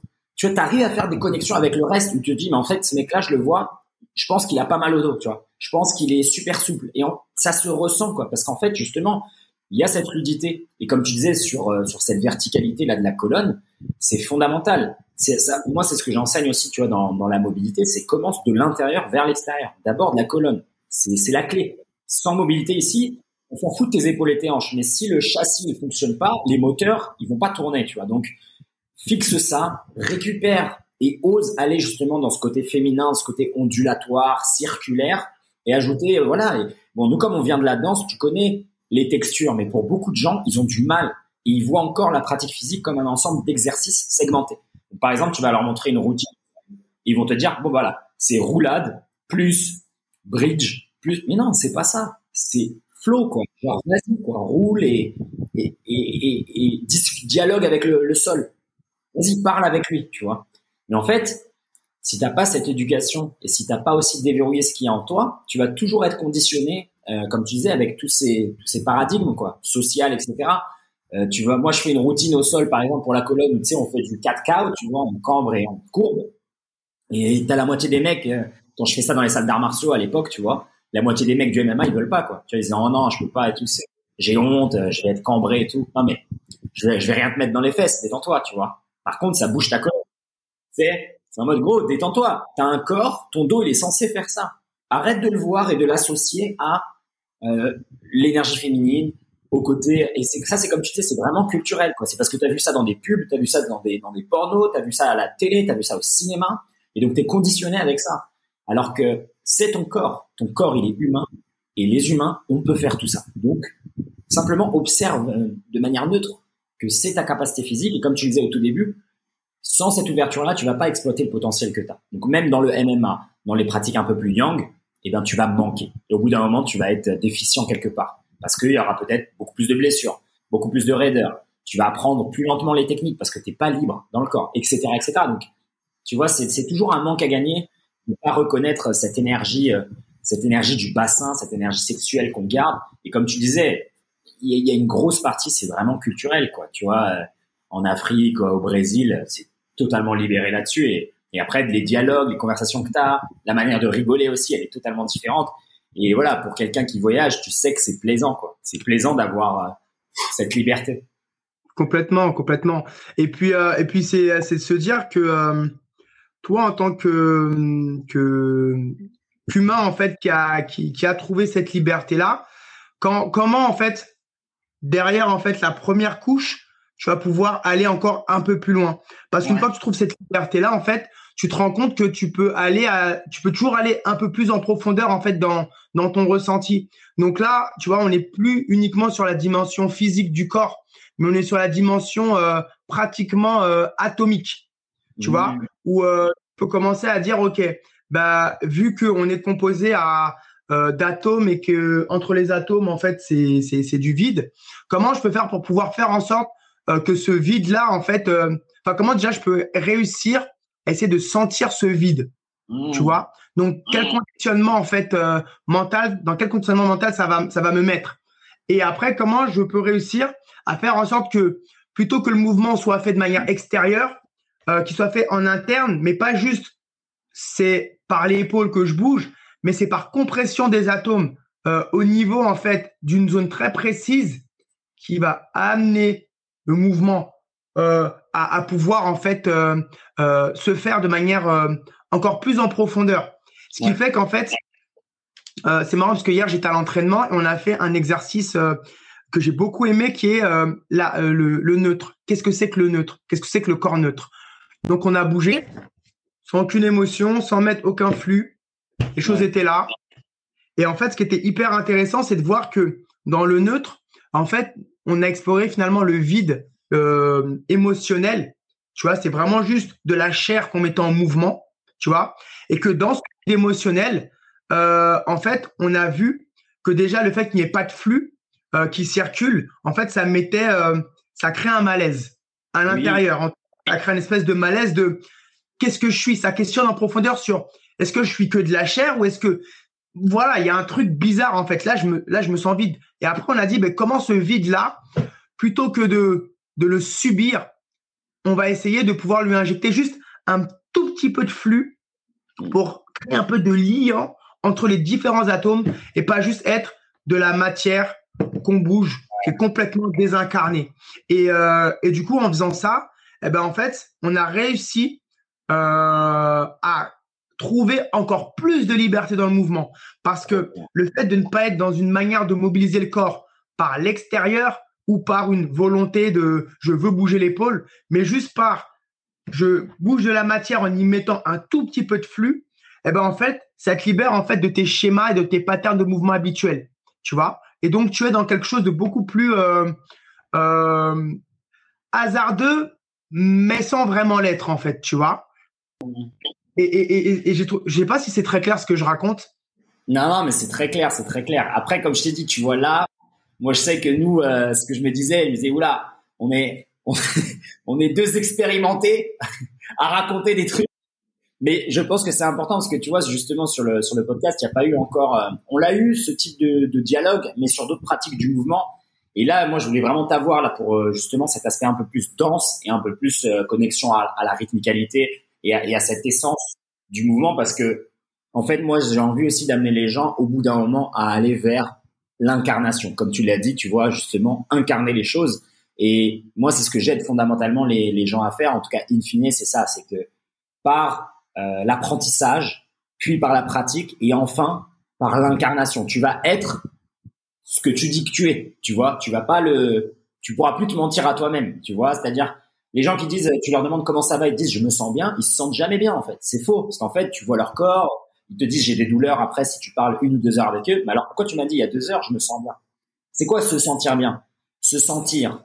En fait si tu tu pars pas justement dans ces explorations et dans euh, utiliser là les contraintes, l'immobilité pour te rendre compte de ta mobilité, euh, le non mouvement pour te rendre compte du mouvement la respiration, c'est pareil. Pratiquer différentes intensités, différents mécanismes pour te rendre compte à quel point tu l'utilises ou tu l'utilises pas assez, etc., etc. Et donc, on a besoin de, de, de ce moment qu'on dédie à l'exploration de soi et ça se fait justement par tous ces jeux et par toutes ces, ces contraintes. Et c'est vrai que dans la danse, on a beaucoup, tu vois. Dans la danse, on a on a l'utilisation, euh, tu vois, de contraintes, euh, même dans des, des choses qui, qui, semblent être un peu plus techniques, tu vois. on va te demander de le faire d'un pied puis de l'autre de le répéter deux fois, échanger, trois fois, quatre fois, puis après on va dire bah, une fois, une fois, euh, puis après on va dire cinq fois. Et, en fait, tu joues, tu joues avec tes patterns, euh, tu tournes, tu tournes des quarts de cercle, des demi-cercles, des cercles complets, et en fait, à chaque fois, tu augmentes en complexité, même si le point de départ c'est le même, c'est le même pas, tu vois, techniquement. Mais en fait, en jouant Euh, c'est comme si, tu vois, tu, le point de départ, c'est le centre d'une sphère. Et en fait, toi, tu essayes de colorer toute la sphère. C'est un volume 3D. Tu essayes de colorer à l'intérieur un peu partout jusqu'à atteindre le bord. Et quand tu atteins le bord, c'est là où tu sors. Tu vois, c'est là où tu as, ce côté, là, je peux créer quelque chose de nouveau. Et plus tu as de sphères dans ton, dans ton, dans ton sac, et ben plus tu peux justement aller dans le bord de chacune d'elles et les faire s'entrecroiser et connecter. Tu vois, mais c'est pas un truc de débutant. C'est pas genre tu commences deux cours de boxe et deux cours de salsa et tu fais ouais j'ai capté que les deux ils peuvent communiquer, ça s'appelle le jeu de jambes. Mais non, non, non. Faisons trois, quatre ans, cinq ans dans chaque et après au bout d'un moment tu vas dire ah mais regarde ma routine de boxe je peux la mettre en salsa. Euh, les exercices avec partenaires de la salsa je peux les mettre en boxe, etc., etc. Et comme tu disais créer les passerelles. Mais c'est pour ça que c'est essentiel d'avoir ça. Et, et, et, le point de vue de la danse, il est, euh, il est pour moi un des plus puissants. C'est un des paradigmes les plus puissants la danse. Tu vois, moi j'en suis à, au point où je me dis que franchement, enfin, tous les humains devraient apprendre à danser. J'en suis, suis à là, tu vois, dans ma réflexion. Et pourtant, j'ai fait de la, euh, tu vois, du calisthénie, de la gymnastique, euh, des sports de combat. Non, mais au bout d'un moment, c'est la danse. Il y a un truc où connaître le rythme, le c'est fondamental. Bah, tu sais, moi, ce que je dis, c'est que, euh, tu sais, on me demande souvent pourquoi je fais la distinction entre danse et mouvement? Parce que la danse, c'est du mouvement. Et en fait, pour moi, la danse, c'est pas du mouvement. Pour moi, la danse, c'est la sublimation et la contemplation du mouvement. Amen. Tu vois, mais, mais, pour pouvoir atteindre ce niveau-là, il faut que tu sois bien dans ton mouvement. Si tu veux être bien dans ta danse, il faut que tu sois bien dans ton mouvement. Mais pour être bien dans ton mouvement, il faut que tu sois bien dans ton corps. Si tu n'es pas bien dans ton corps, tu pourras pas, en fait, euh, euh, euh, être dans quelque chose de, de, fluide en fait. Et tu vois, tout à l'heure, tu disais qu'effectivement les danseurs, voilà, nous on, a plein de jeux en fait pour pouvoir développer en fait cette conscience corporelle. Je te dirais oui et je te dirais non en même temps. Pourquoi Parce que il y a, y a ce qu'on appelle la technique. Et en fait, il y a beaucoup de techniciens qui sont très bons, qui sont excellents, qui en apparence vont te faire des trucs waouh, hyper poussés, mais qui ne vont pas te toucher. Ils vont pas te toucher par rapport toi à ta propre subjectivité, ta sensibilité, mais aussi parce que c'est technique. Il n'y a pas d'âme, il n'y a pas d'incarnation dans ce qui est fait. Et ça, tu peux le retrouver pas uniquement dans la danse, dans plein d'endroits où les gens sont très bons techniciens, mais il n'y a, y a pas de flux, il n'y a rien. Tu vois? Et ça, c'est parce qu'en fait, euh, la sensation, enfin la sensation pour eux, elle est là, j'imagine, mais en fait, l'incarnation, elle n'est pas là. Et donc du coup, eux-mêmes sont incapables de développer parce qu'ils sont dans un registre technique. Donc finalement, ils sont des exécuteurs. Euh, ils exécutent quelque chose qu'ils ont appris. Ils peuvent éventuellement inventer autour de ce qu'ils ont appris, mais il n'y aura pas d'innovation véritable. Tu vois? C'est vrai. Et euh, et du coup, euh, euh, ça, c'est un vrai, c'est une vraie réflexion parce que du coup, moi, je me définis comme un chercheur. Et lorsque je me mets à, à m'entraîner et que j'invite des gens qui ne sont pas chercheurs, bah, très vite, en fait, bah, tu, tu, tu, vois la limite, quoi. Tu dis, OK, bah, vas-y, tu sais quoi? Toi, tu fais un, un, style où tu utilises tes bras. Bah, essaye de faire la même chose, mais avec tes jambes. Genre, tes jambes, ça devient tes bras. Ouais, mais je sais pas, la forme, ça, on s'en fout. Là, essaye de faire et puis on verra. De toute façon, Voilà, lâche. Eh ben, c'est une galère en fait. C'est une grosse galère parce que on est encore attaché à une esthétique et qui a aussi attaché à une reconnaissance sociale. Tu fais bien, donc c'est bien, et donc du coup, si tu as bien, tu as des bons points. Voilà. Sauf que euh, c'est aussi ça qui t'enferme. Et du coup, moi, pour pallier à ça, ben, c'est pour ça aussi que j'ai créé Reiko, tu vois, la, ben, ma marque et mon concept. Euh, j'ai aussi créé ça pour ça, pour pouvoir permettre justement aux gens de ne pas, de pouvoir se connecter au mouvement, d'abord par le biais sensoriel, euh, et ensuite, à partir du moment où ils ont été en, mobilité corporelle, de qu'ils puissent développer leur propre technique ou qu'ils puissent perfectionner leur propre technique. De manière à ce que euh, si tu dis que tu as des jeux de jambes, c'est bien, il n'y a pas de problème. Tu vas venir avec moi, je vais te mettre sur des pastilles, et je vais te donner un process. Là, il ne faut que tu bouges que sur les pastilles, mais en marche arrière, avec tes propres jeux de jambes. Et là, on va voir si vraiment tu maîtrises ton jeu de jambes ou pas. Et on va voir dans quelle stratégie euh, tu vas utiliser pour pouvoir euh, rester en fait dans le dans le dans, dans la directive que je t'ai donnée. Euh, et tout en développant toi ta propre créativité. Et, à ce moment-là, tu te dis ah ouais, en fait, euh, finalement, au bout d'un moment, tu ne peux plus rester accroché à ta technique de manière pure parce qu'elle va devenir une contrainte. Tu seras obligé de la lâcher pour pouvoir recréer quelque chose, mais qui sera plus approprié à toi, mais également à, à la situation. Et donc, ta technique devient vivante. Et donc, tu as quelque chose qui sert de base et qui est évolutif en fonction des situations. Et donc, en fait, tu deviens infini. Amen. Tu vois? Et, euh, et, ça, c'est valable pas que dans la danse, dans finalement dans toutes les pratiques de mouvement. Euh, tu vois, euh, par exemple, j'ai un module qui s'appelle Clean Box où en fait c'est un cube avec plein de barres au milieu, tu vois? Je sais pas si tu l'as déjà vu en vidéo. Oui, je l'ai vu en vidéo. Ouais. Ben voilà. Et en fait, dans ce module-là, l'idée c'est. Euh... Attends, tiens, je vais te faire faire une petite visite. Ah super. J'allais te le demander en plus. Fais-moi la visite des, quatre espaces là, avec avec une belle description. Parce que tu nous as parlé avec les pastilles, tu nous as parlé du, du euh, de la partie beatbox, mais régale-nous là. Bah vas-y, attends, euh, vas-y, je vais, je vais faire ça parce que là, là c'est en mode civil, donc euh, tu sais, il y a des trucs qui traînent, tout ça. Euh, civil. Bah oui, quand j'accueille des gens, euh, l'espace il se transforme quand même. Euh, attends, je... attends, je vais faire ça vite fait. Allez, je t'accueille la de mon laboratoire. Tac, on va faire ça. De toute façon, on a encore un peu de temps. Hein. Ah la transformation, elle est rapide, t'inquiète. Vas-y, vas-y. Ah, trop bien, trop bien. Bah, écoute, de toute façon, c'est une, belle occasion pendant que tu fais ta transformation. Euh, moi, je voulais te poser une question avant que tu entames cette visite. Sur le nom Reiko, d'où ça vient? Alors, Reiko, je l'ai créé de toutes pièces, en fait. Reiko, ça veut dire réveil de l'intelligence corporelle et kinesthésique originelle. Ouh. Voilà. Et en fait, euh, si tu veux, euh, comment j'ai créé ce mot? En fait, c'est un moment donné où ben, lors de la création du concept, en fait, euh, euh, j'ai voilà, j'ai beaucoup bougé, j'ai beaucoup questionné les gens. J'aurais beaucoup posé la question, euh, mais toi, comment tu te connectes à ton corps, à tes mouvements euh, Tu vois, il y a toujours cette idée de pas de connexion initiale, mais de parce que pour moi, initialement, on a déjà été connecté une première fois euh, à la naissance, mais on a été déconnecté en fait par le biais de toutes les pratiques qu'on a et de tout ce qui va avec, tu vois. Donc du coup, euh, réveil vient de là. Ensuite, intelligence corporelle et kinesthésique, euh, et intelligence corporelle et kinesthésique. En fait, en fait, j'avais besoin de comprendre moi mon propre fonctionnement et et en fait j'ai lu un livre qui s'appelle Les intelligences multiples de, du psychologue Edouard Gardner. Et en fait, il décrit sept types d'intelligence et euh, ces intelligences-là, en fait, ont pour euh, objectif d'expliquer les différentes manières dont l'humain, en fait, a d'utiliser euh, sa, son, son, côté cognitif, en fait. Donc, dedans, il y avait les intelligences mathématiques, l'intelligence de langage, l'intelligence spatiale, l'intelligence géométrique. Enfin, il y avait plein de types d'intelligence et il y avait l'intelligence corporelle et kinesthésique.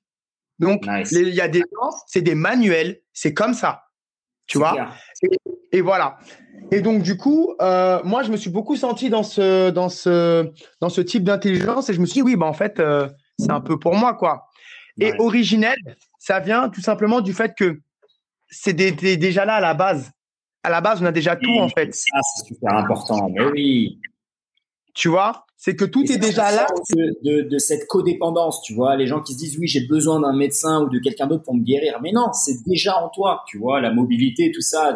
Quand, quand quelqu'un est raide et qu'on l'aide à retrouver une mobilité, c'est ce qu'on dit. Je t'aide à retrouver une mobilité. Je, t'en rajoute.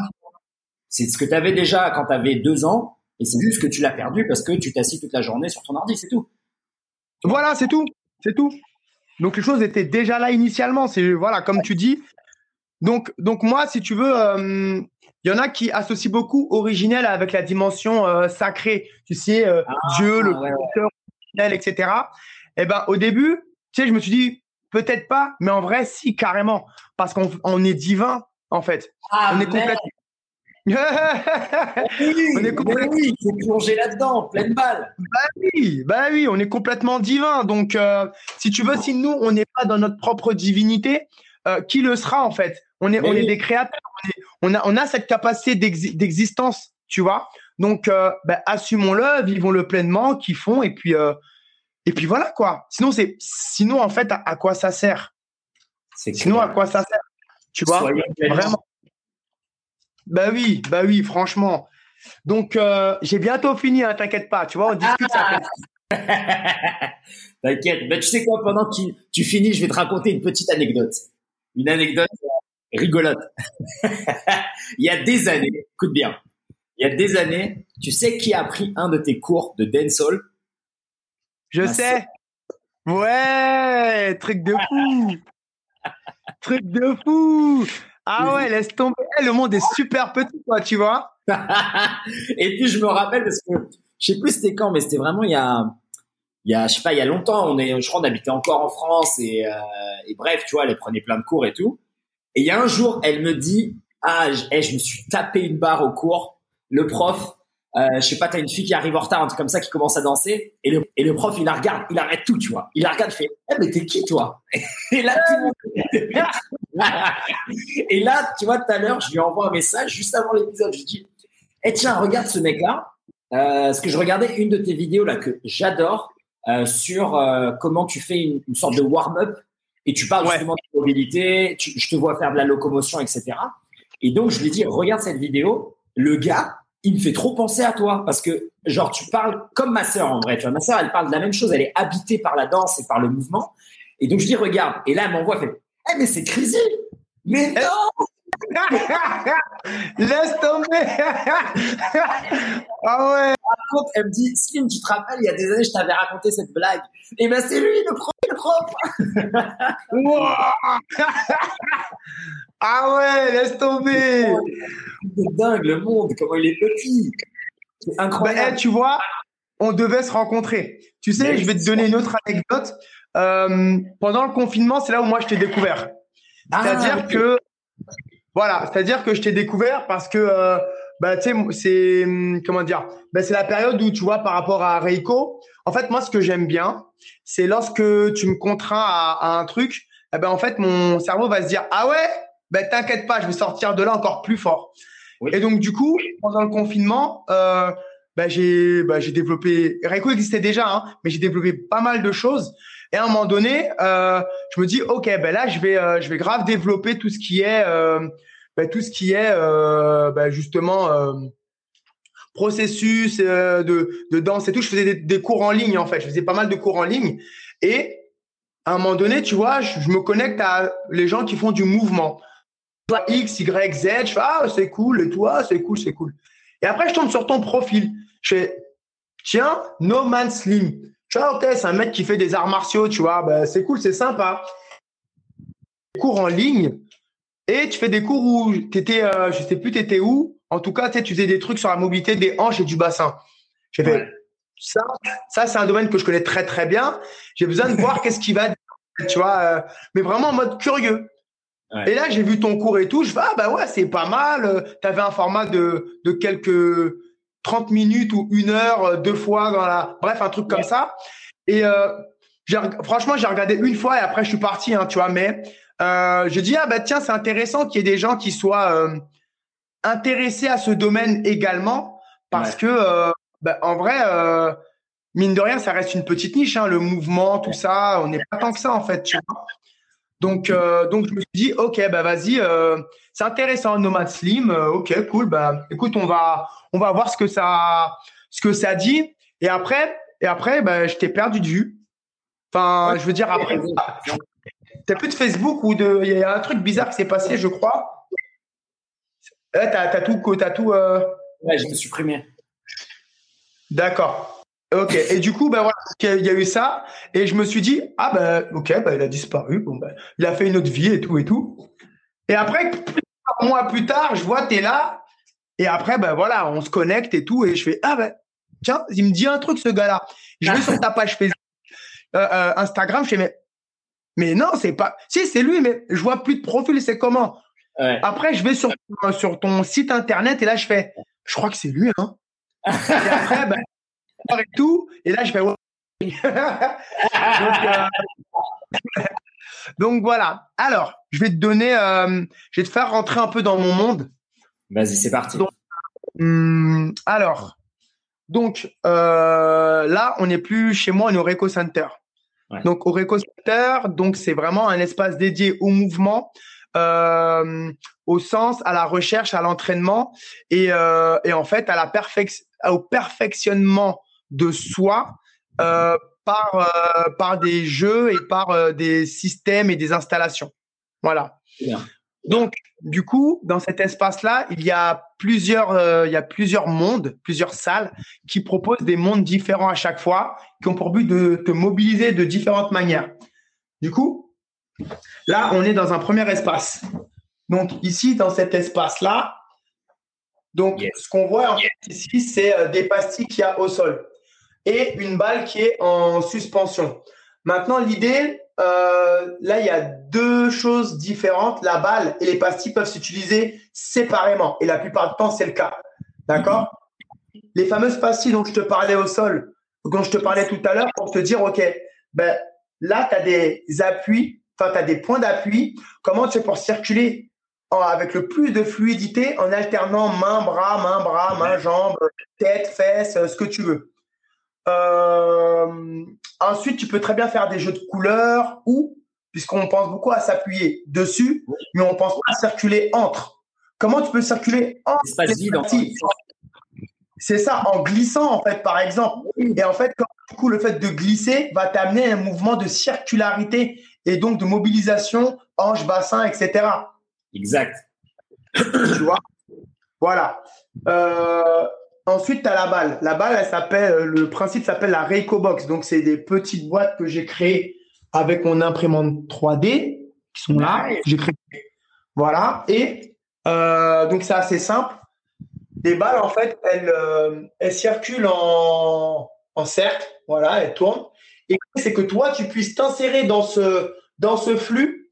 Donc, tu peux très bien toucher la balle, mais sans pour cela perturber en fait sa rotation. Il faut que la manière dont tu touches la balle puisse être en accord avec le flux et, euh, et que toi, en même temps, il faut que tu puisses savoir éviter la balle. Oui. Et puis si tu mets ça en association avec les deux parties et les appuis à gérer et la balle au-dessus, bah en fait, tu te rends compte qu'il faut que tu sois dans un état d'éveil euh, hyper euh, hyper accru en fait, un, un, un état d'hypersensibilité. Hyper alerte, ouais, voilà. Et du coup, dans ça, bah, ça te fait travailler et tes appuis au sol et, euh, et, euh, et, ta, et ta mobilité, euh, ta fluidité au niveau de la colonne, au niveau du haut, pour pouvoir épouser en fait le. Voilà. Trop bien. Moi, je me vois déjà, si, si je dedans, je me vois déjà un peu en mode peut-être capoeira ou, ou, locomotion animale ou presque, tu sais, à faire un peu de floréo, partir un peu dans des back bridge et tu vois, et, et faire des, des negativas et des relais et un peu changer, twister, etc., proche du sol, compresser le corps. C'est magnifique. C'est, bah, tu sais, j'ai une pote euh, qui fait de la capoeira, euh, qui est instructeur, et en fait, euh, elle est venue ici en fait une fois pour faire des, euh, bah, pour prendre des tips pour ses propres exercices avec ses élèves. Ouais. Et, euh, et, et on a on a le projet que j'intervienne au sein de, de son groupe ouais. avec mes trucs pour pouvoir faire progresser les, ah, clairement. les élèves. Clairement, moi je te dis d'instinct, j'ai regardé ça, je me voyais déjà en mode bah oui, mais en fait euh, ça, si tu mets ça avec la capoeira, il y a tellement de mouvements, bah tu connais, hein, mais il y a tellement de mouvements où, où tu sais, t'as une jambe tendue et une jambe fléchie, et après tu dois passer sur la jambe tendue et, et, et mettre ton pied sur l'arête externe puis les orteils. Et ben ouais, tu pourrais mettre un pied sur une pastille, passer dans l'autre, glisser un peu sur le sol, plus même s'il y a la balle au-dessus, tu pourrais compresser le corps. On est, on est autorisé à, à mettre les mains comme ça au-dessus de la tête et à tourner. Et à c'est, c'est tellement cohérent pour moi, tu vois, quand je vois ça. Et donc, euh, donc ouais, ça a largement du sens. Et puis même une autre euh, idée qui me vient là, parce que ça me fait penser aussi un peu à des à des jeux que je pouvais faire avec, euh, Fighting Monkey, Joseph Russek, etc. La balle, le jeu de jambes un peu de la boxe, les esquives, la rotation du buste, utiliser les lombaires, etc.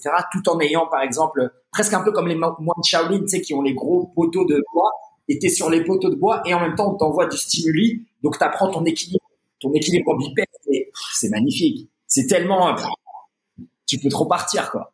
C'est un ben, exactement ça. Ben, tu vois, c'est magnifique en fait ce que tu viens de dire parce que le simple fait d'avoir pu avoir cette projection-là euh, a déjà permis à ton corps d'y être. Là, en fait, tu as dans un autre monde, tu y es déjà. Là, tu es chez là, es dans mon laboratoire là, tu vois. Et du coup, tu vas plus facilement avoir accès à à, à, à tes capacités physiques parce qu'en voyant ça, tu as déjà été dans une projection. Exactement, exactement. Et ça, c'est la grosse critique des salles de muscu et du sport moderne. C'est qu'en fait, tu peux pas t'imaginer faire quelque chose. Tu vois ce que je veux dire? C'est-à-dire que l'avantage, par exemple, d'une salle d'arts martiaux, en fait, une salle d'arts martiaux, elle est vide. Le fait de voir un sac de frappe, ça t'invite à, à faire du sac de frappe. Tu vois ce que je veux dire? Il y a parce qu'il n'y a, pas d'obstacle et il y a un objet. Et comme euh, ça me fait penser à une citation là Dido Portal qui disait, en fait, la salle, elle doit être vide pour que les gens se disent, eh ben, j'ai le droit de mettre les pieds sur le mur, j'ai le droit de mettre les mains au mur, j'ai le droit de m'accrocher à des barres.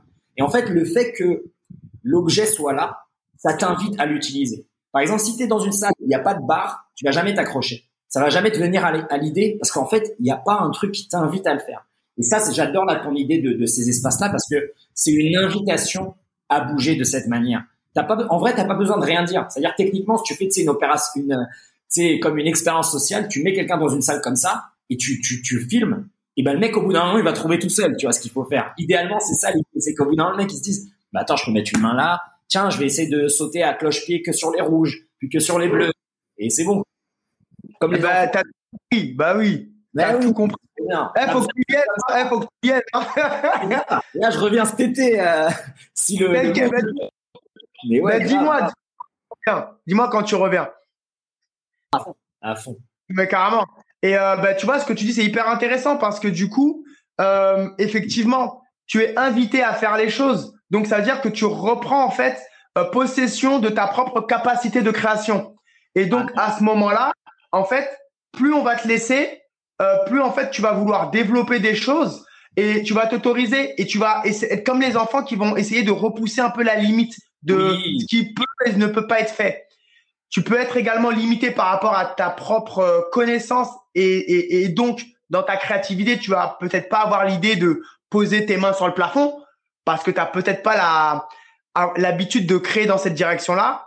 Mais comme tu dis, c'est une expérience à faire.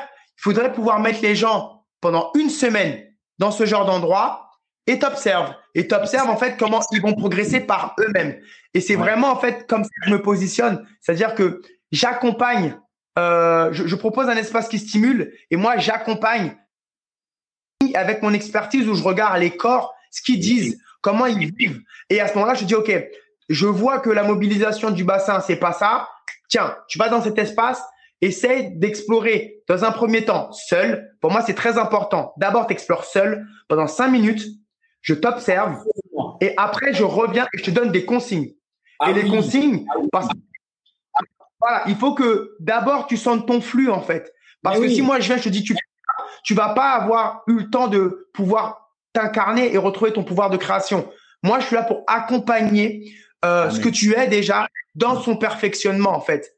Et après, quand je dis perfectionnement, je parle vraiment à l'idée euh, d'amélioration au, au, sens où je vois que ça peut être possible, pas au sens où on peut toujours faire plus. Parce que cette réflexion de on peut toujours faire plus t'éloigne de toi en vrai tu vois? Mhm. Donc l'idée, c'est vraiment de te dire, là, je vois que physiquement, tu as une limitation euh, et qui est une limitation qui n'est pas euh, physique. Elle est, euh, elle est plutôt psycho, psychocorporelle, tu vois, ou elle est de l'ordre de la perception. Il y a un endroit, ton dos, ça n'existe pas. eh ben moi, ce que je vais faire, c'est que je vais t'amener dans un endroit où ton dos va devoir être en mobilisation et tu vas te dire, ah mais en fait c'est ça un dos, ah c'est la Ah, c'est pas mal. Ah, mais en fait, je peux aller au sol, en fait. Bah tu vois? Voilà. Et, voilà. Et en fait, par ce biais-là, en fait, c'est là où il va y avoir une transformation profonde et subtile, tout en étant dans le jeu euh, de, de l'individu, en fait, dans sa manière de réfléchir, dans sa manière de se sentir, et que, en fait, cette sensation-là va parcourir euh, l'intégralité des champs de la personne, parce qu'on aura travaillé sur le corps, et sur et, sur et sur, euh, et sur la stratégie que lui-même aura fait. Donc, ce sera toujours plus fort parce que c'est lui-même qui aura trouvé les solutions. Alors que si c'est moi qui dis tu fais ça, tu vas exécuter. C'est clair, c'est clair, c'est clair, c'est clair. Tu deviens l'exécutant et tu deviens plus le, le, le créant. Et donc, tu perds ton pouvoir. Absolument. Et encore une fois, euh, là, je vais me faire tous les ennemis de la musculation, mais tant pis. C'est le problème des salles. C'est-à-dire que moi, je vais dans les salles, mais parce que je m'y connais en préparation physique, je sais quoi faire, tu vois. Mais les gens qui y vont pour la première fois, en fait, t'es bloqué. Les machines, elles t'invitent à utiliser la machine. Elles te disent pas comment toi, tu t'es censé bouger. Tu vois, et après, de la même manière, le coach qui te donne un programme, t'es bloqué. C'est bien, le mot qu'on utilise, c'est programme. Alors que nous, ce qu'on veut, c'est justement se reprogrammer tout seul. Et elle est là la différence, tu vois. L'idée même du programme, c'est ça. C'est en fait, prends ta machine divine capable du tout et mets-la dans une boîte. C'est ça qu'on fait. C'est ça un programme d'entraînement. Ça devrait pas. Au bout d'un moment, justement, l'idée d'aider les gens à atteindre cette autonomie, c'est qu'il n'y ait plus de programme, qui est justement ma pratique. Et la notion de pratique, elle est supérieure à la notion du programme. Et c'est ça, quand emmènes les gens là-dedans, c'est là qu'il y a vraiment une vraie, comme tu disais au tout début, euh, pour accrocher les wagons, avec la mission de vie, avec ton ikigai, avec ta, force vitale, tu la retrouves. Parce que si tu es en possession de, de, de, ton corps, de tes mouvements, de ta santé, de ta longévité, de ton expression personnelle, et il n'y a plus tous ces tabous. Tu vois, tu es, tout simplement. Complètement, complètement. Tu es et tu es. Et le pire, tu n'es pas juste en état de survie, mais tu es pleinement en vitalité. Et en plus moyen. Et ça, c'est c'est tout ce qu'on veut, quoi. C'est tout, tu vois. Absolument. Salle 2. Et la salle 2, c'est la fameuse Climby Box. Ah oui. Ah, mais elle est encore mieux en vrai, quoi. Ah, là, je te, je te dis même pas comment je m'imagine dedans, quoi. Laisse tomber.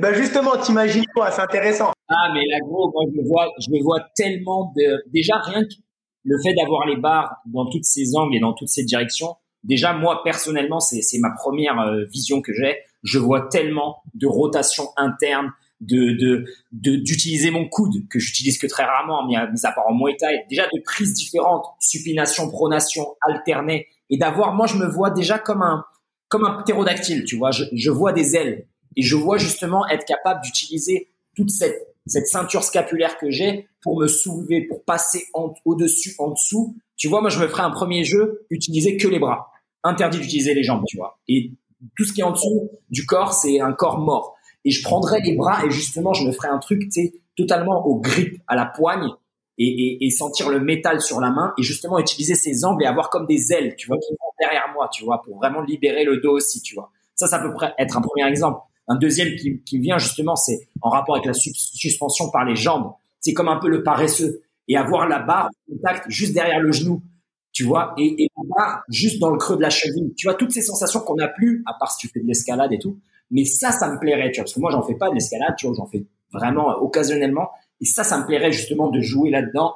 Et après, évidemment, la torsion de la colonne, et c'est fabuleux. moi, moi, c'est là. Ce que je rechercherais personnellement, justement, tu vois, avec mon niveau de pratique, c'est la sensation du métal sur la peau. Et où est-ce que je pourrais mettre justement ma peau? Tu vois, le coude sur le métal, faire rouler la barre sur mon avant-bras, sur mon tibia. Tu vois, c'est des sensations que moi, qui me plairait d'explorer, tu vois. Carrément. Ben, en fait, euh, il y a cette manière d'explorer qui est assez intéressante. Euh, mais je peux dire que, par exemple, tu vois, c'est une manière dans laquelle euh, il peut y avoir quand même une dimension assez technique et volontaire. Et je te dirais, ce qui peut être intéressant dans ça, pour aller plus loin, c'est de te dire, déjà, viens, je bouge dans cet espace déjà. Oui. Viens. Et je vois en fait comment en fait bah, je suis obligé de baisser ma tête, je suis obligé de lever ma jambe, je suis obligé de rien que déjà ça. Et je dois bouger dedans parce que sinon, bah, Willy il va me dire, il va me laisser, il va me dire cinq minutes. Et c'est pas cinq minutes comme tu veux. J'ai un chrono. Tu restes cinq minutes dedans. voilà. Et déjà physiquement c'est éprouvant. Physiquement c'est éprouvant parce que tu dois grimper, te suspendre, tu dois aller au-dessus, en dessous. Et puis à un moment donné en fait, euh, c'est voilà. Et après, au bout de cinq minutes, je dirais, ben là, j'irai dans ton sens, je dirais, ok, ben maintenant, essaie de travailler en mettant euh, les, en, en, en, essayant de travailler voilà avec la ceinture scapulaire, avec euh, voilà le contact euh, du, des barres, pas que au niveau des bras ou que des jambes, mais qu'en fait toutes les parties du corps puissent te servir de point d'appui. En fait, voilà, que ce soit ta nuque, euh, sans te suspendre par la nuque, mais tu peux très bien dire, ok, là ma nuque elle est sur la barre, comment je peux très bien l'utiliser pouvoir tourner et comment utiliser mon pour être en suspension? Et hop, là, d'un coup, tu vois, pendant que je te parle, je suis déjà la tête à l'envers. Tu vois ce que je veux dire? J'adore.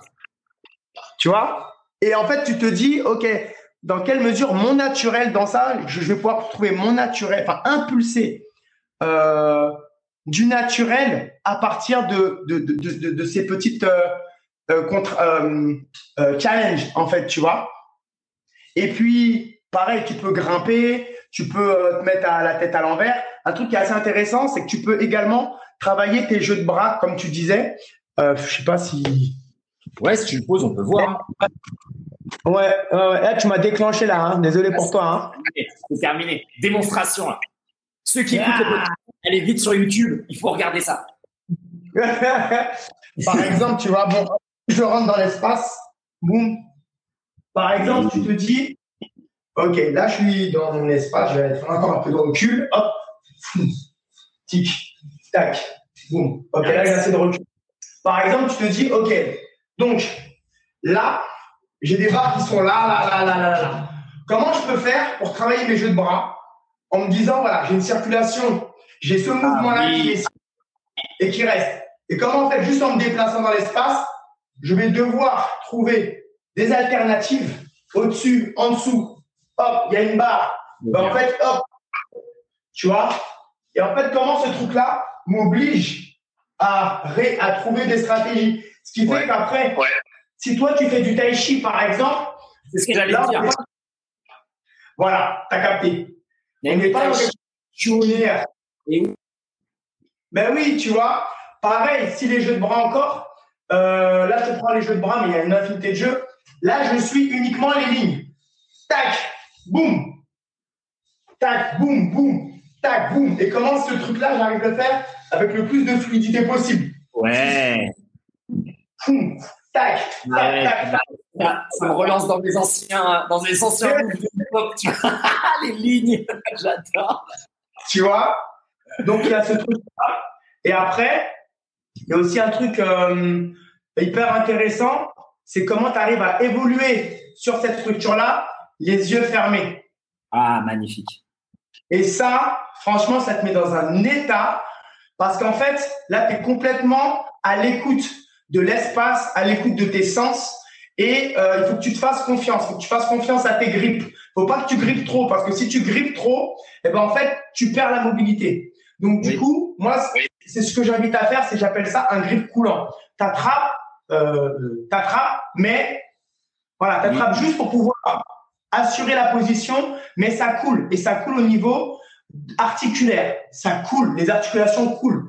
Donc tu attrapes, boum, ça coule. Et ça, tu fais les yeux fermés dans l'espace. Magnifique. Magnifique. Et ça, voilà, ça aussi, c'est un, un, truc assez. Euh, ça aussi, c'est même presque, tu sais, développement, euh, développement personnel, reprise de confiance en soi, d'estime de soi, de, tu vois. C'est un peu ce côté intangible mental. Reprends, reprends la force la force en toi, quoi, tu vois, plutôt que athlétique. Exactement. Ben c'est, ben, c'est vraiment tout ça, quoi. C'est, c'est, et que ce soit dans du dev perso et dans physique, sensoriel. Pour ça que c'est pas simple à définir euh, euh, et aussi à vendre si on parle d'un point de vue business, parce que ça plein de choses. Mais en même temps, tu vois que c'est assez, euh, finalement, ça se fait de manière assez simple. Mais c'est juste que en termes d'unité, en fait, on n'a pas l'habitude d'utiliser les choses en unité comme ça. Donc bon, bah après, tu vois, tu prêches un convaincu. Hein. Moi, je suis dans la même euh, la même dynamique, quoi. Tu vois, euh, je, passe mon temps à essayer d'améliorer au max, tu vois, avec le podcast, les différents contenus, justement pour éduquer les gens que, hey, le monde, il est il est un. On est on est on est le monde, tu vois. Donc euh, regardons les choses comme ça, tu vois. ta pratique, c'est toi, c'est ce que tu émets, tu vois. Tu tu reçois ce que tu donnes. Et en fait, ça prend un travail d'éducation. Et c'est pour ça que tu vois typiquement là, moi, de ce que je vois là de, de ton espace mais moi, mes potes à moi, les circassiens, les danseurs, enfin, c'est genre, t'as pas besoin de nous expliquer quoi que ce soit. Quand on rentre, on est à la maison, quoi. Mais par contre, quelqu'un, tu sais, qui a été sédentaire 20 ans et qui commence à peine le yoga, lui, c'est, c'est 10, fois trop loin, quoi, tu vois. Mais il y a des gens qui sont là-dedans et qui vont pouvoir s'exprimer, même les enfants. Tu vois, il y a plein de gens, en fait, pour qui, les gens qui sont soit proches de la source, les enfants, ou soit des gens comme nous qui ont fait un travail pour essayer de s'en rapprocher de nouveau. Euh, et ben eux, en fait, c'est bon, quoi. C'est leur terrain de jeu, quoi. C'est la maison, tu vois. Je dis, moi, j'ai besoin d'espace. Comme tu disais tout à l'heure, j'ai besoin d'un laboratoire. J'ai besoin d'un laboratoire pour explorer. Tu vois, si je veux faire de la prépa physique, je sais la faire. Mais j'ai une partie de mon temps de vie qu'il faut que je dédie à l'exploration, au jeu, à la reconnexion. Et ça, il faut des espaces comme ça, absolument. Ah bah oui, il faut, il faut, il faut, il faut, il faut. Et aussi, euh, moi, ce qui a motivé la construction de cet espace, c'est euh, plusieurs choses. C'est de me dire, en fait, je peux pas développer un concept euh, comme celui-là et ne pas vivre dans ce concept-là, en fait. C'est sinon pour moi, je recréerais un petit peu ce que je critique, à savoir la fragmentation. Euh, les gens qui font du, du yoga et quand ils sortent, en fait, il n'y a plus de yoga. Non, euh, ce concept, c'est pas juste un concept de mouvement, c'est une philosophie de vie. C'est comment, en fait, au quotidien, ce mouvement-là est avec toi, te, te, te, tu es stimulé, tu, tu es mis en mobilité, comment tu vas plus loin, en fait, dans ta connaissance de toi, dans ta sensation et, euh, et dans ton ascension spirituelle, tu vois. Et, euh, allô? Amen, amen. Non, moi, je, je suis en, en silence. le même titre qu'un guitariste, enfin un musicien, il va avoir son instrument avec lui. Moi, mon instrument, c'est le mais en même temps, mes instruments, c'est aussi les modules. Enfin, c'est tout cette c'est ça l'univers, hein, tu vois. Donc euh, voilà. Du coup, là, il y a l'autre salle que j'appelle le laboratoire. Donc donc euh, dans ce laboratoire, il y a un module. Euh, bon, ça, il y a plusieurs modules par labo, mais là aujourd'hui j'ai installé celui-ci. Il s'appelle Enola. Enola, ça veut dire alone en, en, à l'envers. Je sais pas si on va bien le voir. On voit, on voit super bien. Ouais, voilà. En fait, Enola, c'est un, c'est un espèce de grand rectangle vide à l'intérieur. Et en hmm. fait, euh, ça, ça va plaire à tous les gens qui font euh, bah, street workout, etc., etc. Parce que bah, il y a des bars auquel tu peux te suspendre et euh, faire ce que tu veux. Néanmoins, ce module-là, c'est l'inverse de Climby Box. Climby Box, en fait, il y avait des barres au milieu. Là, dans Enola, il n'y en a pas. Il n'y a pas de barre au milieu. Tu vois? Et donc, du coup, ça veut dire que toute ta force, toute ta circulation, elle vient de, elle vient de toi et des appuis que tu as uniquement en extérieur. Tu vois? Je vais essayer de te faire un petit, montrer un peu. Vas-y, vas-y.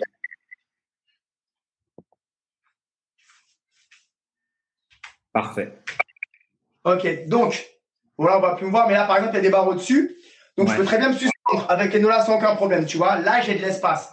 Néanmoins, le jeu avec Enola, ça va être de pouvoir s'appuyer sur les différents espaces. Nice. Boum. Tac. Et progressivement réussir à trouver une circulation fluide. Yes.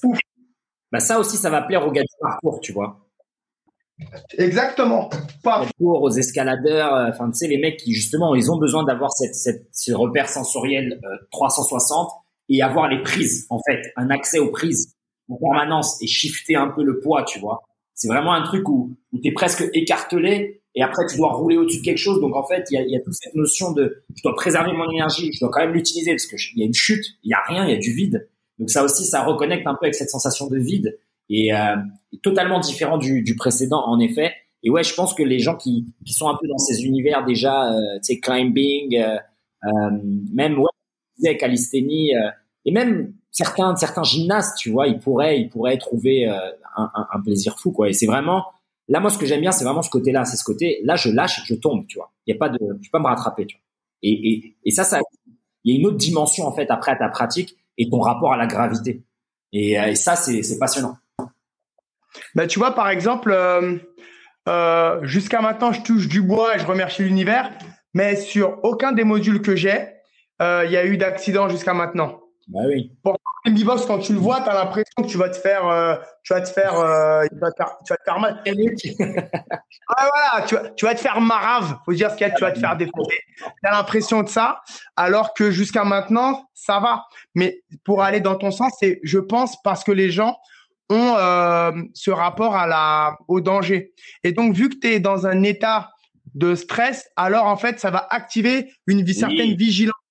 Et donc, du coup, tu vas retrouver en fait tout ce, tout ce potentiel euh, d'énergie qui est mis en stock pour réagir en cas de danger. Et ben là, en fait, tu vas l'utiliser. Et du coup, ben voilà, ça fait que ça va te permettre de, de te dépasser au fur et à mesure, quoi. Du coup, là, on rentre dans dans une autre, un autre espace qui est. Euh... Attends, j'ai mal fait ça. Tac, tac, tac, tac. Fermer le rideau pour être dans une véritable immersion. Pardon, excuse-moi, Yuka. Ma plante qui a qui me suit depuis 16 ans. Ah eh Ouais, ouais, ouais, une grande pointe.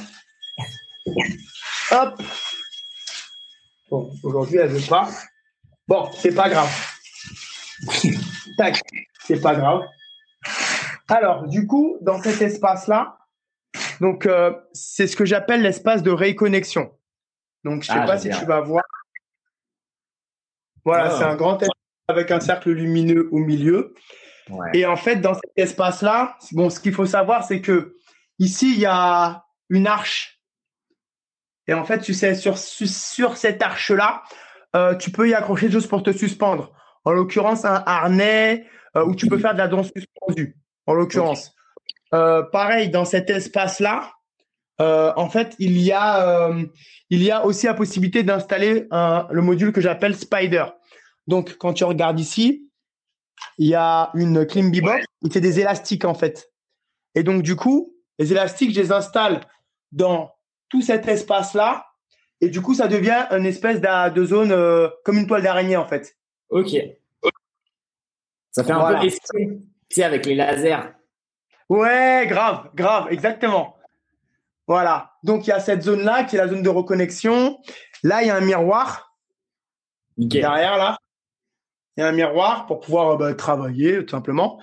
Et, euh, et en fait, dans cet espace, si tu veux, euh, c'est la phase où, une fois que tu as exploré, donc c'est la phase 1 à l'exploration, tu passes dans la phase 2, la phase de réconnexion, où en gros, euh, tu vas utiliser les sensations que tu as perçues, euh, mais sans les objets et sans les modules.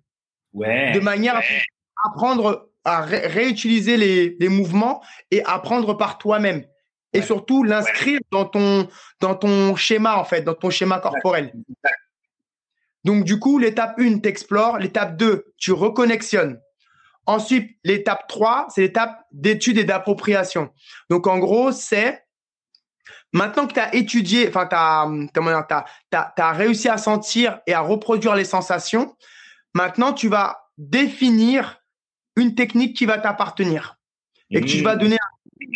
Donc, en gros, euh, si euh, avec la Clean Box, tu as réussi à sentir ça, eh ben, ce, ce, ça, tu vas le, le regarder, le retravailler, lui donner une forme et ensuite lui donner un nom. Le nom, ça peut être euh, Wave.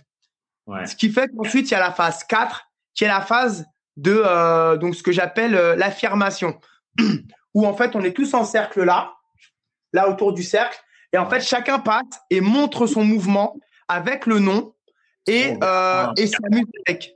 Et du coup, moi, ce que je fais, c'est qu'une fois que la personne elle nous montre la base du mouvement, eh ben en fait, je lui donne, euh, je lui donne des, des infos pour qu'elle aille encore plus loin vers une, de nouveau une, une déstructuration de son mouvement. Ouais. Donc, et donc, du coup, elle est partie sur ça de base. Elle est partie sur ça de base et en fait ça peut partir sur ça, ça, ça, ça, ça et qui amène sur la phase de libération. Et là en fait, voilà, donc tu libères ton mouvement et à ce moment-là en fait tu peux retourner à ton à, à, l'essentiel même de ta danse, à l'essentiel même de ta sensation sans avoir la contrainte euh, technique, mais sans pour cela en être totalement détaché parce qu'elle te sert quand même un peu de support parce qu'on a quand même besoin d'avoir support quelque part mais un support que tu auras appris par toi-même et créé par toi-même. Donc, qui sera d'autant plus puissant parce que c'est toi qui es générateur de ça. Et donc, tu pourras le nourrir par la suite. Yes. Et en plus de ça, le fait de lui avoir donné un nom, en fait, ça va te permettre de créer ta propre bibliothèque de mouvements. Parce que tu pourras réinvoquer par la suite en disant ça, c'est waving. Et eh bien, en fait, un jour, tu es en soirée, tu dis waving, brap, ça va revenir. c'est exactement ça.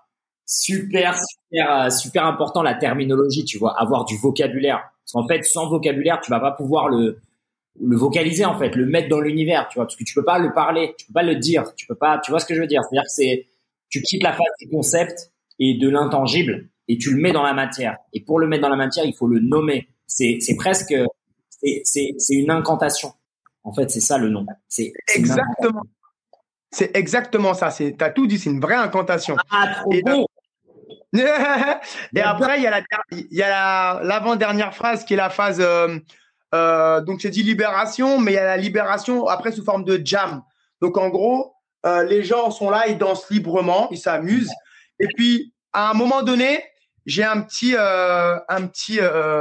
Tiens, reviens-nous en lumière, en lumière. Ouais, ouais. que je me disais. Puis à un moment donné, j'ai un petit. T'entends Une petite clochette. Et pendant que tu danses, quand je fais la clochette, eh ben, tu vas réutiliser le mouvement que tu as créé pour pouvoir ensuite le développer dans le cadre de ta jam. Trop bien. Et quand je réappuie dessus, eh ben, en fait, tu reviens du mouvement un peu plus libre, euh, comme tu veux. Ah, c'est bon. Tu m'as régalé, tu m'as régalé. On atteint le fameux euh, moment des deux heures, mais je sens que je pourrais parler avec toi dix heures. Et donc, moi, j'aime bien conclure, euh, j'aime bien conclure les, les, épisodes sur trois questions que je pose à tous les invités, un peu en rapid fire pour un peu, après avoir exploré toutes ces thématiques-là, euh, permettre aux gens justement de récupérer des outils euh, pratiques. Et comme ça, ils vont pouvoir se dire, tu vois, avec tous les invités, si tout le monde, euh, je sais pas moi, recommande tel ou tel outil, et eh ben ça peut être une bonne direction vers laquelle aller. Euh, si, je, si moi aussi j'ai envie d'avoir un peu cette vie, euh, cette vie en mouvement et cette vie un peu plus épanouissante par le mouvement. Ça marche? Est-ce que tu es prêt? Dis-moi. Première question. Si tu n'avais qu'un seul livre à offrir, quel serait ce livre et pourquoi? Oh oh euh, Waouh Waouh Un seul livre à offrir. Livre, pourquoi? Euh, Alors, à ce moment-là, tu sais quoi? Je te dirais le livre de Edouard Gardner sur les intelligences multiples. Euh, je l'offrirais tout simplement parce que moi, il m'a beaucoup aidé à pouvoir retrouver de l'unité et de la conscience par rapport à, à qui je suis, par rapport à comment je raisonne. Euh, là où il y en a qui vont me dire oui, mais en fait, euh, on va favoriser un monde où on va plutôt parler euh, des, on va plutôt mettre en avant la pensée un peu mathématique ou, ou la géographie, tu vois, des disciplines un peu comme ça. Et eh ben en fait, le, ce livre-là m'a permis de me dire, en fait, je suis un être multiple et en fait, à chaque type de, de fonctionnement, à un type d'intelligence. Et le fait d'avoir ces types d'intelligence-là euh, et de savoir qu'elles existent, en fait, me permettent, moi, de me recréer dans mon unité. Euh, et pas de me dire, ah, je suis nul en, maths, les maths, c'est pas fait pour moi, je suis pété. Non. Au contraire, c'est une intelligence à développer. Mais là où moi, j'en suis arrivé, c'est que, à la base de toutes les intelligences, l'intelligence primaire, c'est l'intelligence du corps. Parce qu'à partir de l'intelligence du corps découlent toutes les autres formes d'intelligence. Les mathématiques, on sait compter. Comment ça se fait qu'on sait compter? Le corps, il compte en permanence les battements du cœur, en la géométrie. Eh ben la proprioception, c'est quoi? C'est de la géométrie, hein? On, les, sens, etc.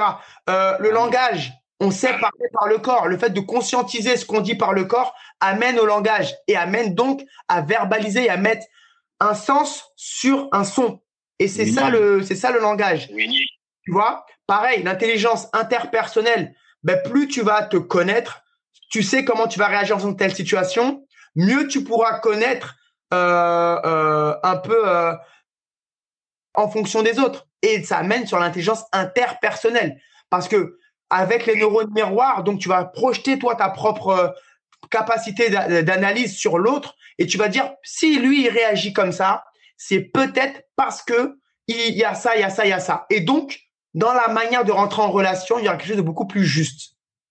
Et l'intelligence spirituelle, tout simplement parce que euh, on a conscience, enfin plus on est dans le corps, pour moi, plus on a conscience qu'on fait partie d'un grand tout et que euh, l'univers, le créateur, a mis chaque partie de ce tout dans tout en fait, et que en fait le fait de comprendre la sagesse qu'il y a dans chacune de ces choses là te permet déjà de les respecter, en tant qu'individu à part entière, mais aussi de savoir l'interconnexion que tu peux créer, euh, mais une interconnexion qui est euh, complètement en équilibre euh, et pas dans un rapport de domination comme on peut l'être.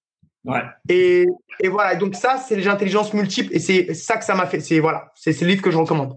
Magnifique, magnifique. Deuxième question, justement un peu plus dans l'élévation. Si tu n'avais qu'un seul message à laisser à l'humanité, avant ton départ physique. Ça peut être une citation, un mantra, un mot, des paroles. Quel serait ce message avant de, quitter cette belle incarnation? Waouh. ah, din, din, din, din, din, din, din, din, din, din, din. Ah, allez, allez, bien. Euh, J'ai envie de te dire, euh, euh, vivez pleinement plutôt que de survivre euh, euh, euh, petitement. Je viens de l'inventer, hein. C'est un truc Ça comme passe. ça. J'aime. C'est- Ça résonne bien. Ça résume bien aussi la, tout ce que tu nous as partagé. Ben oui, vivons pleinement au lieu de, de vivre euh, petitement, partiellement. Ou... Évidemment, évidemment. Troisième question. Ta routine matinale parfaite dans un monde idéal. Ok, alors, euh, donc je me réveille, euh, je prends un peu de temps pour méditer. Ensuite, étirement, pompe abdos, gainage, enfin mise en mise en corps, mise en mouvement. Euh, et euh, à chaque euh, à chaque jour correspond son son challenge ou sa reconnexion à quelque chose. Euh, le lundi, ça peut très bien être ok, ben là je vais tester en fait euh, d'aller plus loin dans un étirement. Le mardi ou je sais pas plus tard dans la semaine, ça peut être ok un handstand, essayer de rester en équilibre sur quelque chose. Le mercredi, ça peut être ok. Là, j'essaie de rester dans un flux euh, parce que le simple fait de bouger simplement et librement, sans y avoir une intention de performance, mais juste se faire du bien et se dire ok, je bouge, je m'en fous de la forme, et te dire ok, ben là, euh, je le fais pendant 10-15 minutes le matin et ainsi de suite pendant toute la semaine, ben pour moi ça aide à rester connecté, conscient à, à ce qu'on est, à qui on est, de faire un point sur là où on en est au moment T et, et aussi à faire circuler l'énergie qui a stagné pendant la nuit ou qui a stagné aussi depuis plusieurs années ou depuis euh, plusieurs jours, tu vois? Euh, donc voilà, donc pour moi en fait ce serait euh, ce serait ça, ce serait méditation le matin, étirement, pompe, abdos, gainage, tout ce que tu veux. Et puis après, un petit jeu, un petit jeu de mouvement. Voilà. Et après, tu fais ta journée en sachant que pourquoi le matin, je pense que, bon, la réponse pour toi elle est évidente, mais ça conditionne en fait pour moi ta journée. Quand tu es déjà dans le mouvement, dans la sensation, dans le truc, alors en fait, tout ce qui va arriver va avoir cette, euh, un peu ce goût. Tu vois, il y a quelque chose en fait dans lequel tu vas pouvoir plus facilement y rentrer. Alors que Ouais. quand tu démarres de, de sur, tu prends le matin ta douche, café, tu pars et tu veux être dans du mouvement après, il y a eu déjà beaucoup d'informations en fait avant qu'il va falloir que pff, tu poses et après pour retrouver un mouvement pur. Alors que si tu fais dès le matin, les choses s'incluent déjà. Donc voilà, donc ce serait un peu ça ma routine et lecture, lecture ou euh, un truc pour euh, connaissance. Je sais pas, lecture c'est pas approprié, mais connaissance, un truc qui te qui te donne peut-être une citation. En ce moment, j'aime bien faire ça. Je prends des petites citations euh, un peu un peu bateau, mais qui t'amènent dans un état méditatif pour la journée. Tu vois, Mmh. qui te nourrit. Voilà. Trop bien, trop bien. Et dernière question qui n'en est pas vraiment une, euh, pour celles et ceux qui ont apprécié ce, ce podcast, et je sais qu'il y en aura, mais tellement, t'imagines même pas. Déjà, ma sœur, elle m'a dit, dès que c'est enregistré, tu me l'envoies en avance. J'ai dit, calme-toi. pour celles et ceux qui veulent peut-être te poser des questions, te contacter, travailler avec toi, visiter le- l'espace Réco, euh, prendre des cours ou peu importe, quel est le meilleur moyen de te contacter? Et moi, je mettrai ça sur la page sur le site. Alors, moi, le meilleur moyen de me contacter, euh, c'est les réseaux sociaux. Facebook, euh, Instagram, voilà. Euh, WhatsApp et pour ceux qui ont mon numéro. Mais euh, les mails, non. Non, non, c'est un mauvais plan parce que euh, j'ai neuf boîtes mail pour gérer euh, Reiko. Parce que Reiko, c'est un, écosystème. Il n'y a pas que des activités, il y a des spectacles, des événements. Je fais de la location, je fais, je fais, je fais plein de choses. Donc, je suis assez simple. Je suis vraiment quelqu'un d'assez simple tu m'envoies un message sur Messenger ou sur Instagram, plus sur Messenger quand même. Euh, et en fait, euh, quand j'ai le message, quand j'ai, quand j'ai, j'arrive à prendre ce temps, je te réponds. Vraiment, je suis quelqu'un de très simple. Euh, si tu me vois dans la rue ou si, si tu vois dans un espace où je m'entraîne, n'hésite pas à venir me voir. Euh, malgré le fait que je sois Willy qui ait créé euh, le concept Reiko, je suis quand même Willy qui continue à aller à s'entraîner, euh, dans différents endroits, dans des parcs, au 104. euh. donc, faut vraiment pas hésiter à venir me voir euh, direct parce que moi, c'est comme ça que je fonctionne. Je, je suis dans, dans le corps et dans l'humain plutôt que dans les euh, dans tous les protocoles qui font qu'en fait, euh, on sait. Pour moi, ça crée une une certaine une certaine barrière, une certaine limite, tu vois. Donc, je suis assez simple. Venez, parlez-moi comme vous pouvez, avec les mots que vous avez, on trouvera une solution pour se pour pour se comprendre. Et, euh, et puis, euh, puis Reco Center, c'est des sessions euh, qui ont lieu à peu près une à deux fois par mois. Euh, et puis, au-delà des, des Reco Center, j'ai aussi une autre salle à Saint-Ouen où je fais euh, des entraînements libres. Donc, il y a mes modules qui sont installés, pas tous, mais il y en a quelques-uns. Et voilà, chacun s'entraîne librement. Vous pouvez expérimenter les choses également là-bas. Euh, les entraînements sont gratuits. Donc, tu as une salle le lundi et le jeudi, tu peux venir tester tes trucs. C'est une grande salle, gratos juste l'adhésion, euh, mais c'est juste pour euh, les trucs de association, nanana. Puis c'est tout en fait. Voilà. Et puis quand je suis sur scène, bon ben, connectez-vous à mes réseaux Reiko, Pierre-Joseph Willy sur Instagram et Facebook, et vous verrez euh, ce que je fais prochainement. Je fais une conférence à dans Paris, dans un le cadre d'un festival, je sais plus comment on appelle ça, mais bon, je fais une conférence dans un dans un lieu culturel qui s'appelle La Place où je parle en fait de la danse thérapie. Enfin voilà, j'ai une actu qui, qui se passe. Voilà, je suis là, je suis assez simple, donc c'est cool. Quoi. Moi, je mettrai, je mettrai les liens euh, sur le site. Moi, en, ma qualité de vecteur de passage, ce que je fais, je donne accès à ces personnes qui bougent, surtout en France, comme moi, j'y suis pas. Et ben comme ça, les gens peuvent avoir un accès direct à, à toutes ces belles personnes. Est-ce que tu as des dernières paroles, mon Willy, avant qu'on conclue ce bel enregistrement Je te dis d'avance un de mes épisodes Bien sûr.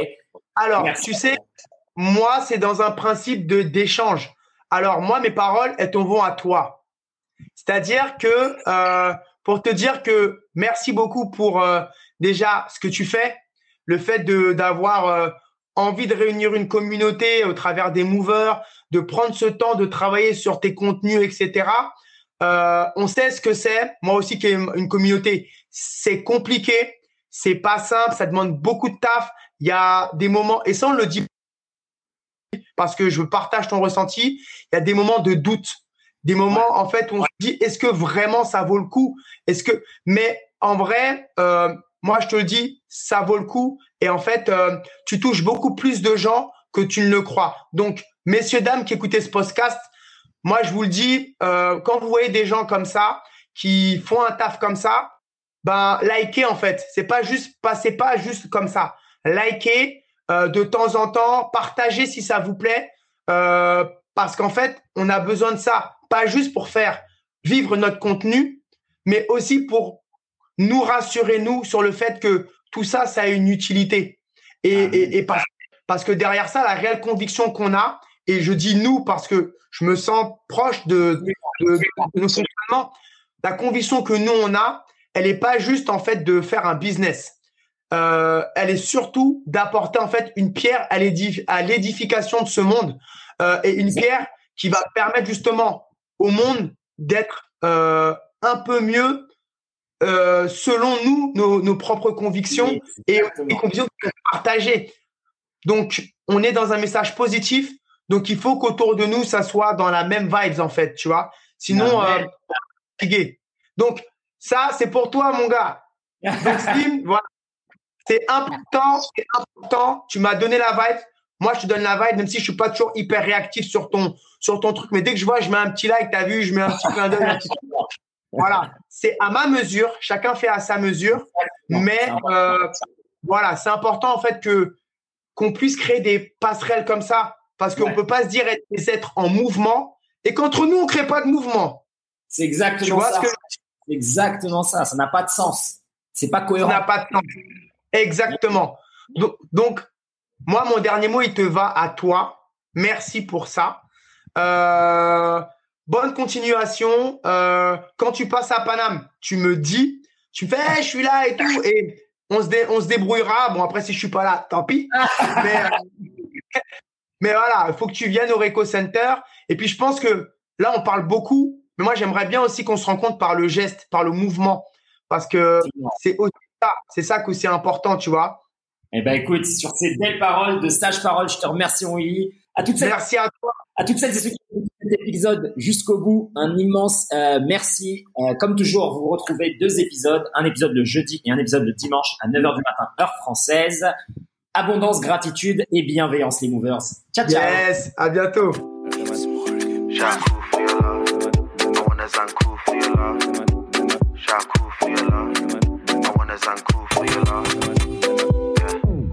Oh oui les movers, une bien belle conversation cosmique comme à notre habitude.